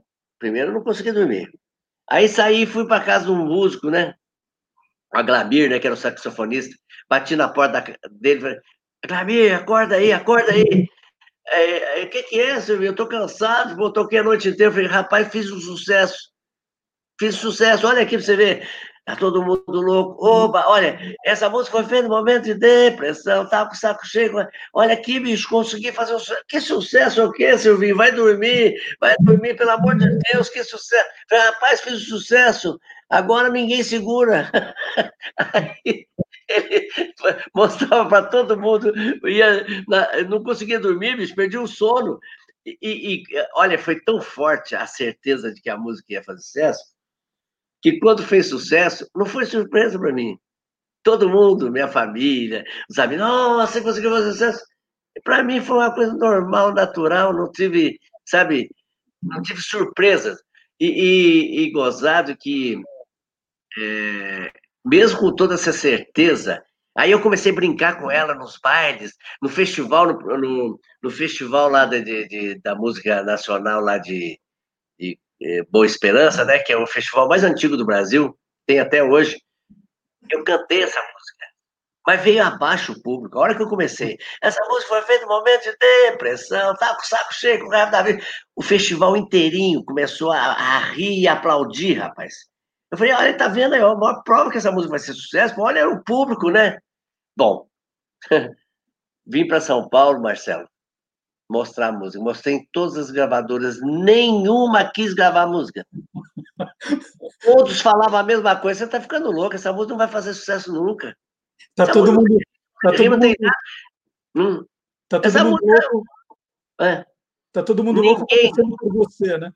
Olha, olha, Humberto de Campos, o Osmar Zan, né, filho do, do Mário Zan. O Mário Zan foi comigo nas gravadoras mostrar essa música. Ninguém quis gravar. Passei em todas. Aí eu fiquei, fiquei desiludido. E agora? Aí tinha aquele negócio de mineiro ir para os Estados Unidos trabalhar, né? Falei, ah, quer saber de uma coisa? Aqui não está não tá dando para sobreviver muito bem, né? Assim, eh, sobrevivia, mas não tinha esperança de futuro nenhum. Eu falei, eu vou, eu vou comprar uma passagem, financiei uma passagem, naquela época era fácil financiar a passagem, em 24 meses financiava, ainda dava mil dólares, né, para você começar a vida lá. Eu vou para os Estados Unidos, tem tantos amigos lá, tem tanta gente conhecida lá que conseguiu, né, sobreviver lá, eu vou para lá.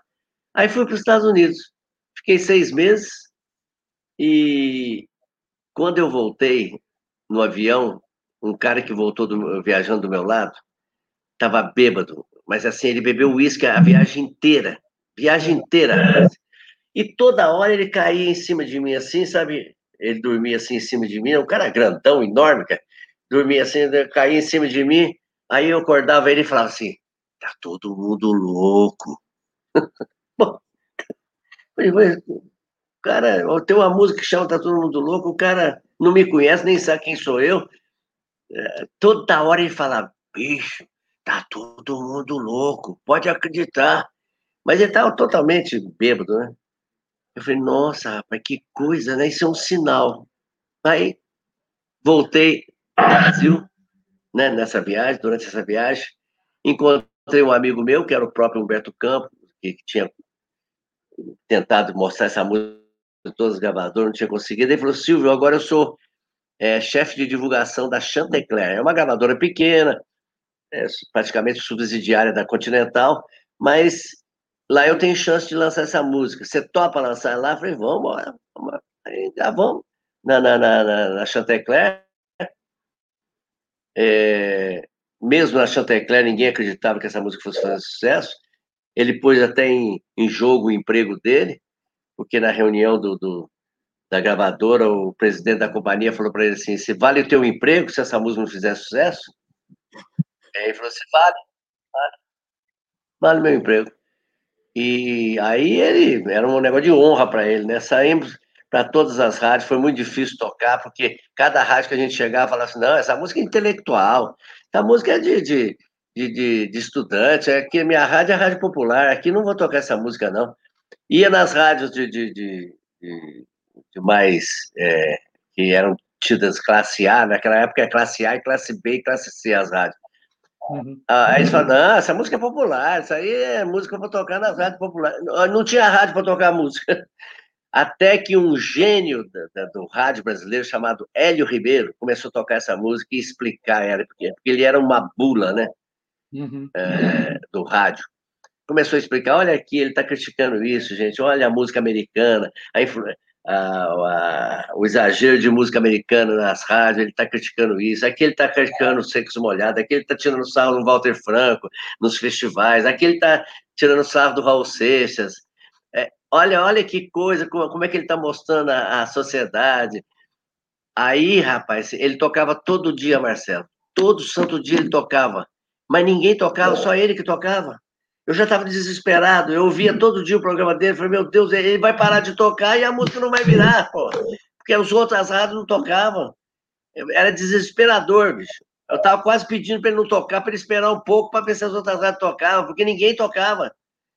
Aí chegou o Flávio Cavalcante, é, o Bernardo Federoves, que era o diretor da, da artístico do, do, programa do Flávio Cavalcante, que era a maior audiência que tinha, falou, Silvio, eu tenho condições de colocar essa música no programa, mas é para ele esculachar, para ele quebrar o disco, todo mundo vai meter o pau, você aceita? Eu falei, aceito, pode colocar, pode colocar que eu estou lá.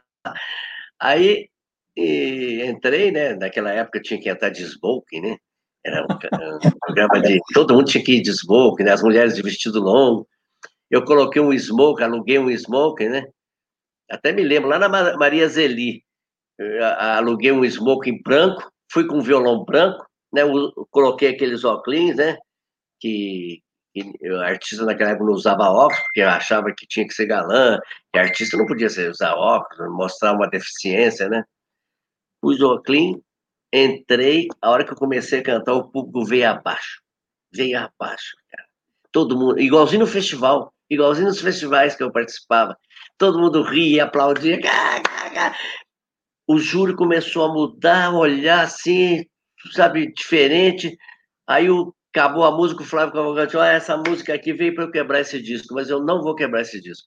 Que legal. Agora vocês escolhem, quebra ou não quebra. Aí todos os jurados deram nota 10. No outro dia, todas as rádios estavam tocando. Praticamente, quase todas as rádios estavam tocando. Você vê como é que funciona, né? Sensacional a história que o Silvio nos contou aqui no Contando uma Canção. E para encerrar essa conversa, como já é tradição, nós vamos ouvir essa versão com a nossa banda Beck e os Tio de Fusca, agradecendo mais uma vez a presença do Silvio aqui no nosso programa. Silvio, super obrigado Ô, pela gente. Que história maravilhosa. E tá todo mundo louco e vai continuar, viu? então, Marcelo, eu que tenho que eu que tenho que te agradecer. Olha, eu sou um admirador teu. Eu, você é uma pessoa íntegra, sabe? Você fala e transmite para todo o pessoal que te acompanha o que você acredita e que você sente. Isso é, é muito raro hoje no meio de comunicação.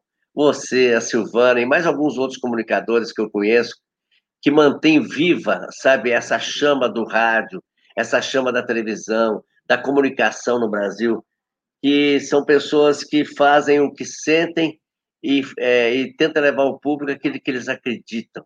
Eu sou muito grato a você pelo convite. Desculpa se eu estendi um pouco mais, porque eu queria mostrar também o lado das dificuldades de se, se trabalhar, se divulgar uma música na, na, no meio de comunicação nosso. Hoje, muito mais difícil do que antes. Mas eu quero agradecer e deixar um grande abraço a você, a Silvana, né? O pessoal do, do, do a Beck, né? E o tio Fusca, que é, me deixaram muito contente quando gravaram, regravaram essa música aí com a minha participação, né? Olha, estou muito feliz de ter ter participado do teu programa. Você é uma pessoa que eu respeito e admiro muito, viu? Muito obrigado por tanta gentileza, Silvio. Durante muito tempo no, no Você é Curioso, nós tínhamos o quadro Tá Todo Mundo Louco, e o Silvio sempre autorizou aí o uso da. Ah, da claro. Então vamos ver esse encontro Silvio Brito, Beck e os Tio de Fusca no Contando uma Canção. Super obrigado de novo, Silvio. Vamos lá, vamos Um beijo carinhoso a todos.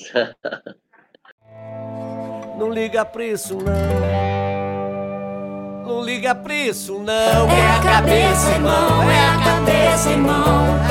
Mas que confusão é a cabeça, irmão. É a cabeça, irmão, é a cabeça, irmão. Desafinação é a cabeça, irmão. É a cabeça, irmão, é a cabeça, irmão. Tá todo mundo louco, oba. Tá todo mundo louco, oba. Tá todo mundo louco,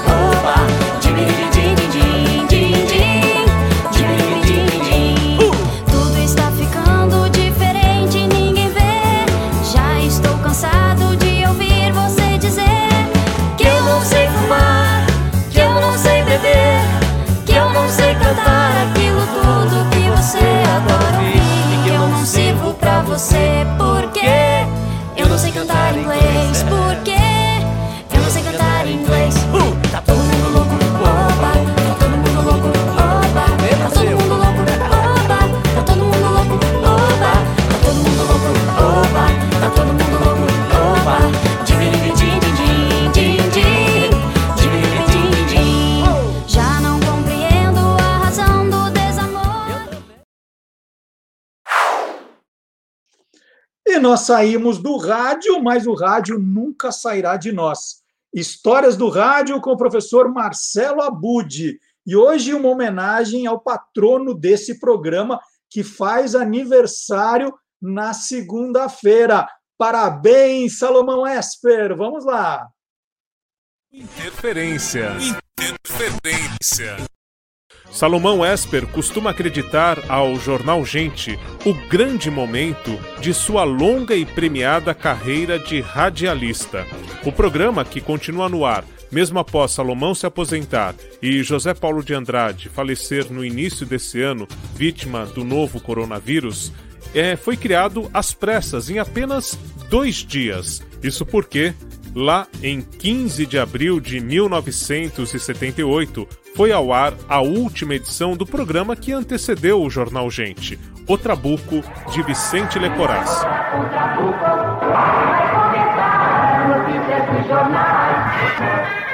Senhoras e senhores amigos da Bandeirantes, muito bom dia. Estamos iniciando neste instante a- o Trabuco, edição de 15 de abril de 1978, sábado.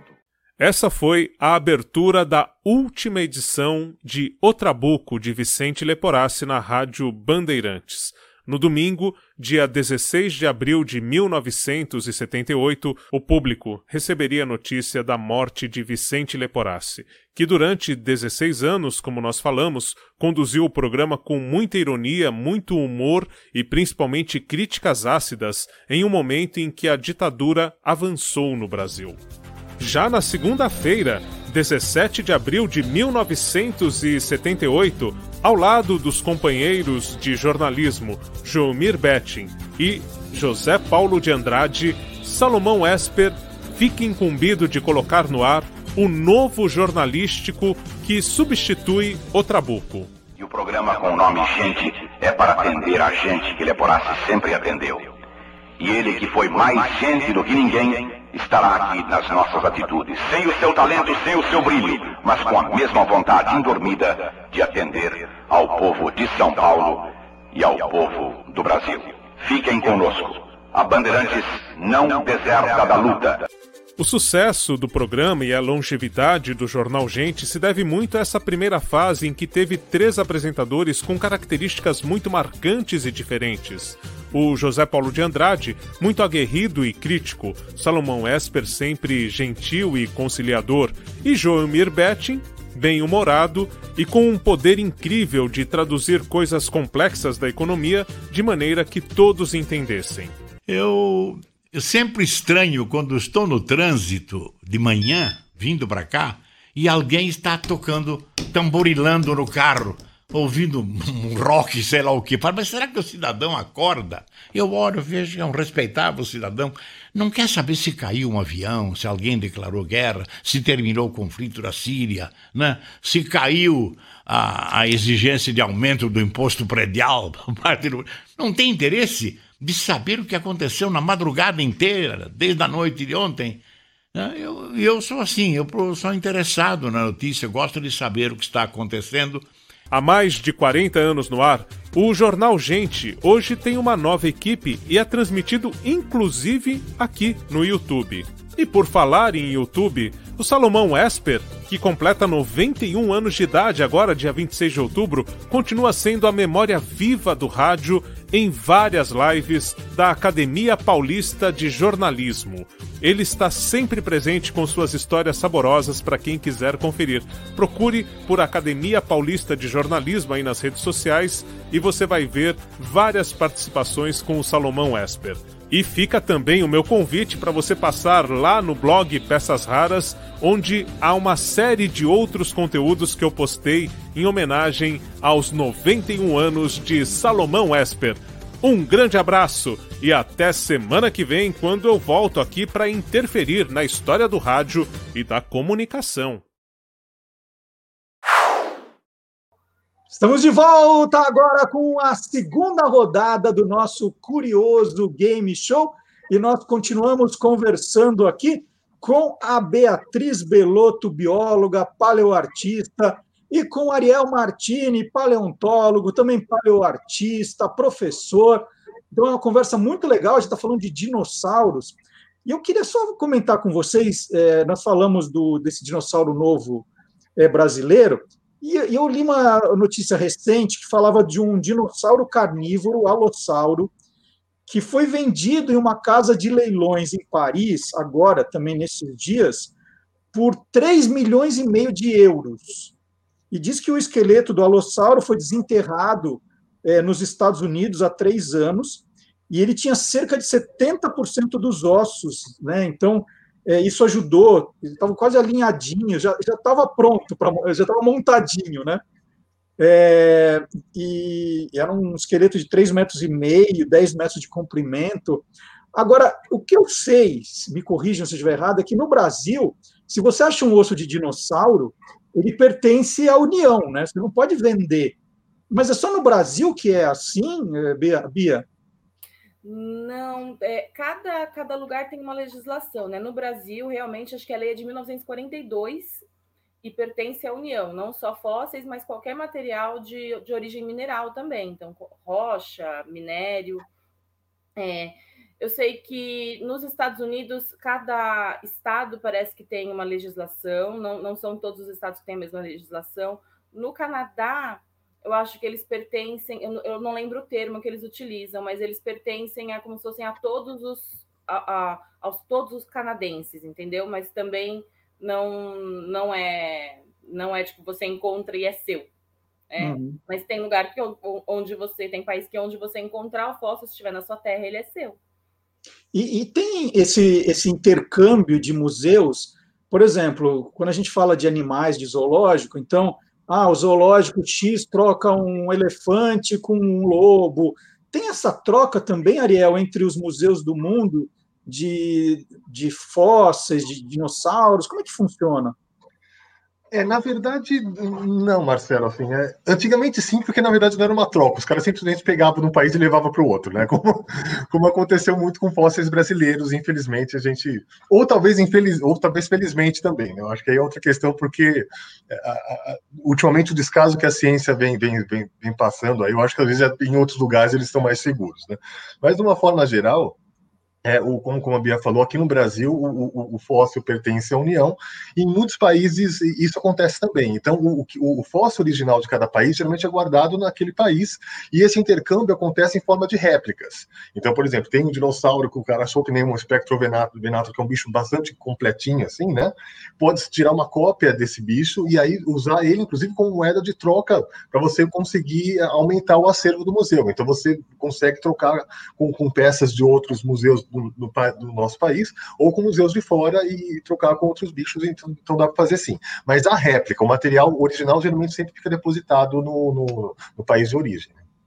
E, e, e, quando alguém fala assim, a compra de um esqueleto, né, a pessoa que comprou esse esqueleto, é, dá para ter uma ideia de onde ele vai usar uma coisa, uma coisa dessa, assim? Paga 3 milhões e meio de euros. Fala assim, bom. Esse esqueleto vai para coleção particular, né? Tem colecionador de esqueleto de dinossauro. Tem colecionador de tudo, né? tem, tem colecionador de fósseis, tem... mas eu acho que às vezes esse não vai nem para um colecionador de fósseis. Eu acho que é um, uma peça rara e, o, e o, a, a, coleção não necessariamente é de dinossauros, mas com certeza vai para uma coleção particular, vai, vai para alguém. É ostentação, na verdade, né? Ostentação. É. tipo, o cara quer ter um dinossauro na sala dele, né? Eu, aí eu também queria, sinceramente. O original é uma coisa. Eu queria primeiro ter uma sala que comportasse um alossauro. Vocês, vocês, é, Ariel, vocês já, já, já participaram de, de, escavações, assim, dessas expedições? Como é que, que é uma, um trabalho desse, assim? É, na verdade, tudo começa com, com um achado com, feito completamente por acaso, né, Marcelo? Assim, diferente daquela imagem que a gente tem de uma equipe de escavação que sai do museu como já e procurasse a esmo um dinossauro. Não é bem assim que funciona, né? Então, geralmente, às vezes, moradores locais encontram alguma coisa, entram em contato com o museu, ou então, às vezes, os, os paleontólogos já sabem mais ou menos é, quais são o que a Bia comentou que são os afloramentos, né? Que é essa que é o que onde a rocha ela acaba aparecendo, por isso que ela está aflorando, né? E às vezes né, nessas rochas a gente, a gente, sabe onde encontrar essas rochas e nessas rochas elas podem ter fósseis em potencial, né?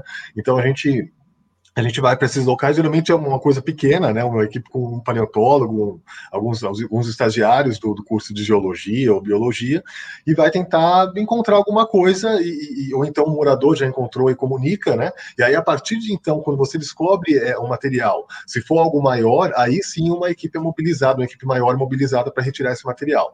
Dinossauros, eles costumam ser grandes, né? Então aí precisa de muita gente pra, envolvida no, no, no processo, né? Então aí a gente vai ter que escavar, limpar limpar toda a rocha que está ao redor do osso, né? Geralmente cobrir com gesso para poder tirar a parte de baixo, né? Que se a gente tentar tirar o osso todo da rocha, ele pode acabar se fragmentando. Então a gente tira uma parte para poder limpar ele, mas deixa com uma rocha em volta ainda, e aí cobre de gesso e tira aquele blocão, e no laboratório que ele vai ser preparado, né? Então às vezes a gente corre o risco de no laboratório ter mais coisas, que, que nem esse dinossauro Kinder Ovo aí, né? Que trouxeram, veio o tapuiasauro e depois tinha, tinha no mesmo sedimento o Spectrolognathor. Muito legal. Bom, gente, chegou a hora agora de participar do segundo tempo do nosso Curioso Game Show. Agora é o jogo dos insultos. Jogo dos insultos é um jeito diferente de você ofender alguém e a pessoa não vai saber que você está a ofendendo, porque são palavras que a gente não usa mais. Então, eu vou dizer a palavra, vou dar três alternativas e vocês mostram as fichas A, B ou C para as respostas. A primeira palavra, o primeiro insulto é leguelé. Então, leguelé é alternativa A, uma pessoa que fala muitos palavrões, alternativa D, uma pessoa insignificante, ou alternativa C, uma pessoa que tem lombriga. Alternativa A, B ou C tem que mostrar para a câmera assim para a gente enxergar. É um chute, mas eu acho que é a B. B. Ah, a minha não vai dar para enxergar. Então falem, é B? Todo mundo B? B. E vocês estão certos? Alternativa B, Leguelé é uma pessoa insignificante. Ah, Muito bem. Vocês são bons, hein? Acertaram o filme juntos, acertaram a palavra juntos. É, tem uma sintonia. É, vamos lá. Segunda. O que é um macarongo? O que é um macarongo? Alternativa A. O homem que explora a própria mulher. Alternativa B, homem que precisa provar que é macho. E alternativa C, homem que vive adoentado. O que é um macarongo? Não precisa mostrar a ficha, é melhor vocês falarem, porque não vai dar para ver mesmo. Tá, eu, eu vou no C. C, um, um homem que vive adoentado. E a Bia? É, se a C, eu vou trocar, porque eu não tenho ideia. Vou colocar o A, que eu nem lembro mais o que, que era. Homem que explora a própria mulher. E a Bia está certa! Macarongo é um homem que explora a própria mulher. E última, última, o terceiro, o que é um mandrião? Se você chamar alguém de mandrião, é o mesmo que alternativa A, um sujeito zombador, alternativa C, sujeito excessivamente exigente, e alternativa C, um sujeito preguiçoso. Se chamar alguém de mandrião, você está querendo dizer o quê? Vamos lá. O que, que é, Bia? Vou na C. A Bia, vamos. C. Os dois falaram C e os dois estão certos. Mandrião é um sujeito preguiçoso. Então nós temos uma ganhadora hoje, é a Bia, que fez um ponto a mais que o Ariel nessa nossa brincadeira aqui. E a gente brincou, né? E aprendeu um monte de coisas sobre dinossauros, que foi o mais legal. E eu queria que vocês contassem é, desse trabalho de paleoartista que vocês desenvolvem. Tem algum contato, algum lugar que as pessoas acham vocês, assim? Como é que como é que é esse trabalho e como as pessoas podem conhecer mais, Ariel e, e Bia? Pode, pode seguir o Ariel na, no Instagram, é arroba Ariel Milani Martini. E lá tem algumas coisinhas de, de trabalho de paleoarte, algumas peças feitas para museus, alguns desenhos. Dá pra, e dá para entrar em contato por ali também. Muito legal. E, e, vocês estão fazendo, continuam fazendo projetos de parques, aquela coisa toda. Está tá em alta isso, Ariel? Tá, é, a, a, pandemia ela deu uma derrubada em todo mundo, né, Marcelo? Acho que não há ni, ninguém que saiu ileso disso, né? Mas sim, existem assim uns projetos bem legais, né? A gente recentemente é, concluiu, na verdade a gente está fazendo mais algumas coisas também, mas para um trabalho bacana para o Zooparque de Itatiba, que é um zoológico particular, e a gente produziu bastante esqueletos para lá de bichos brasileiros. Essa é a parte interessante, né? Porque normalmente quando a gente, é, principalmente crianças que adoram dinossauros, infelizmente às vezes acabam sempre vendo dinossauros estrangeiros, porque é difícil a gente ter bichos nacionais aqui em museus, né? E agora e lá tem bastante dinossauros brasileiros para o deleite de todos os amantes da, da paleontologia. Muito legal. Então eu vou me despedir mais uma vez da, da Bia Belotto, do Ariel Milani Martini, que participaram aqui da nossa brincadeira, são amigos, amigos muito queridos. Sempre que tem dúvida sobre dinossauro, eu já sei a quem recorrer. E agradeço aí a gentileza de vocês me atenderem. Muito obrigado de novo. E a gente continua o nosso programa sempre depois aqui do nosso papo de palavras, é, novas palavras que a gente vai aprendendo. A gente chama o professor Dionísio da Silva para contar a origem de palavras e expressões. Vamos lá. Nós vamos falar hoje de um curioso erro de tradução. Um monge leu uma lápide onde estava abreviado 11 em algarismos romanos, é, MM, isto é, mártires, no plural, e VV, virgens. Foi assim que quem enterrou identificou aquele, aquela sepultura. Mas ele leu 11 mil virgens. E a igreja passou a celebrar as 11 mil virgens, frutos deste erro de tradução, no dia 21 de outubro. Isso se deu no século IV, mas em nenhum momento, durante muitos séculos, alguém questionou, pelo menos, que navio teria capacidade para levar é, 11 mil passageiras da Inglaterra à Alemanha. Mas Úrsula viajou acompanhada de apenas 11 moças, virgens como ela, porque se supunha que a mulher jovem, não casada, fosse virgem naquela época. E ao desembarcar em Colônia, na Alemanha, o Átila estava por lá, Átila, o temível rei dos Hunos, e tinha feito as devastações costumeiras. Então ele quis casar-se com Úrsula porque era uma moça de rara beleza. Ela recusou e ele mandou matar a Úrsula e as onze meninas que a acompanhavam. O monge que registrou a história também não procurou ver uma outra coisa.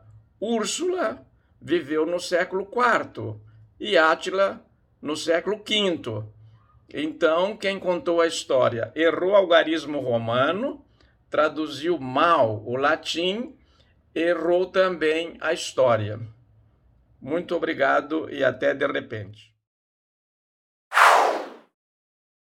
E ele está de volta, o Marcelo Alencar, hoje fazendo jornada dupla. E ele faz uma homenagem aos 80 anos de Pelé, né? De um jeito bem HQ. Marcelo Alencar apresenta. QG das HQs.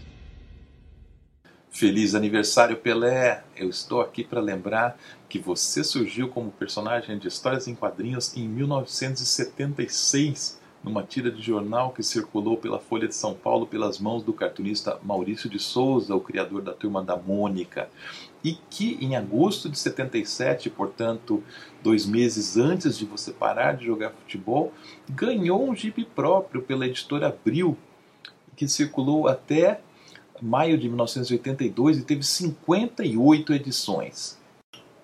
Essa história começou no início dos anos 70 num voo para Roma em que o artista encontrou o craque. O Maurício já tinha a ideia de transformar o Pelé num personagem conseguiu convencê-lo disso durante essa viagem. Mas o Pelé tinha em mente um padrão de gibi americano, de super-heróis, em que ele seria mostrado como um adolescente com poderes especiais. E o Maurício apresentou a ele, algum tempo depois, uma versão do Pelé menino, antes da glória, jogando bola em campinhos de terra batida. Pelé não gostou não, mas o Maurício, que não se deu por vencido, sugeriu que os desenhos fossem mostrados ao Edinho e a Kelly, os filhos do crack que eram crianças na época. Eles viram e adoraram. Maurício cercou Pelezinho de coadjuvantes baseados em amigos de infância do Camisa 10, como o Canabrava, o goleiro Frangão, o Teófilo, a Samira é a Bonga e o cachorro Rex. A primeira versão do Pelezinho apresentava lábios grossos, era um estereótipo comum na época, mas com o passar do tempo esse traço foi sendo suavizado até desaparecer por completo. Ah, e depois de um tempo o Pelezinho apareceu também na versão adolescente, como queria o craque. Vida longa ao rei! Eu queria aproveitar esse momento que a gente está falando de Pelé ainda para fazer um convite para os amantes de futebol, né, para quem gosta do Pelé, é a exposição Pelé 80, o Rei do Futebol, que está acontecendo no Museu do Futebol em São Paulo.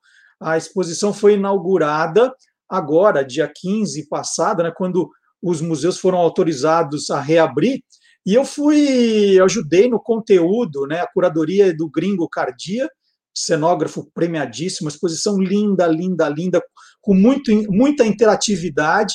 E eu e Daniela Alfonsi é, colaboramos no conteúdo da, dos jogos, das brincadeiras, do filme, né? Tem um filme espetacular de 25 minutos contando a carreira do Pelé. Então fica o convite para quem é de São Paulo é, os ingressos têm que ser comprados antecipadamente, tem que fazer uma reserva pelo site Simpla, né, www.simpla.com.br para garantir o lugar. É uma exposição que vai ficar em cartaz pelo menos por seis meses. Então, sem pressa, mas só é, para você se programar e não deixar de, de ir. E muito cuidado, o professor Vard Marques anda com umas ideias meio malucas ultimamente. Então, muito, muito cuidado se ele convidar você para um churrasco na casa dele. Vamos lá, história ogra do Brasil.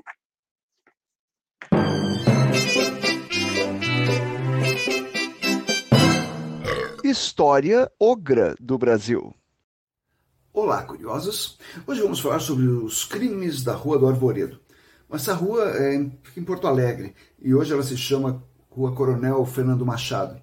Mas esses crimes aconteceram entre 1863 e 1864. Os envolvidos eram o ex-policial brasileiro José Ramos, a, a imigrante húngara Katerina Paulsen e o, e o açougueiro alemão Karl Klausener. É, esses são os, os cúmplices. E o, o plano era o seguinte: a, a Catarina seduzia homens Sabe? Na cidade que via, eles viam quem parecia que estava com dinheiro, principalmente imigrantes, estrangeiros e tal. Ela seduzia, trazia para o casarão onde ela morava com José Ramos e lá ele matava. E ficavam, claro, com os pertences. E, mas o que vamos fazer com os corpos? Aí entrou o Klausner e falou: Eu vou dar um jeitinho para vocês. Bem, hum, começou a sumir muita gente, a polícia começou a fazer muita pergunta. O Klausner, o alemão falou: Eu estou meio preocupado, eu vou mudar daqui. E José Ramos falou: Esse cara vai acabar entregando a gente. E Krau matou o alemão também. Bem, e foi essa morte que acabou atraindo a atenção da polícia para cima do casal. Foram investigar na casa deles e acharam os pertences das vítimas e restos mortais. Eles foram condenados, ele foi condenado à morte, e isso depois virou prisão perpétua, e ela foi condenada a é, 13 anos de trabalhos forçados. Mas como é que eles davam fim aos cadáveres? Bom, eu falei que o, Klau, o Klausner era açougueiro e ele fazia linguiças que vendia no seu açougue. Aliás, as linguiças tinham muita saída, as pessoas gostavam muito, eram muito bem preparadas, hum, uma delícia. É o chamado canibalismo passivo. Gostou? Bom, tá quase na hora do almoço, me deu uma fome agora. Depois a gente conversa mais.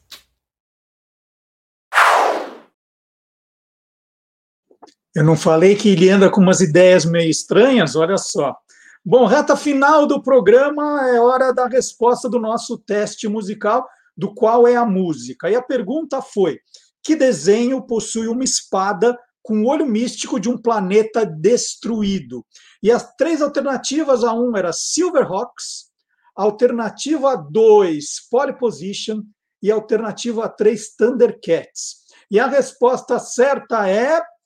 Tananana, Alternativa 3, Thundercat. O planeta era Tandera, gente. Lembram da história? Então, alternativa certa, número 3. Nós vamos ouvir agora no final do programa a banda Beck e o Steel de Fusca com o tema de Thundercats. Quem quiser conferir também os temas de Silverhawks e Pole Position, outros dois desenhos que deixaram saudade aí, confira no canal do YouTube do Guia dos Curiosos. Né? Não esqueça, hein? Já aproveita, já deixa o seu comentário aqui, o seu like. Você já se inscreveu, já convidou os amigos, é, é hora, hein? Que agora a gente está na reta final do programa, então vamos lá. E você confere o programa na íntegra daqui a pouquinho. Se perdeu o comecinho, por exemplo, daqui a pouquinho já dá para ver esse comecinho, dá para ouvir em podcast, dá para ver os vídeos separados. Olha, dá para aproveitar esse programa de todas as maneiras. Muito obrigado de novo por nos acompanhar. O programa 1001, ó, foi ótimo. E a semana que vem tem o nosso programa de Dia das Bruxas, hein, gente? 31 de outubro. O que será que teremos nesse programa? Vamos lá, até a semana que vem. Tchau, Thundercats, no encerramento do Olá Curioso de hoje.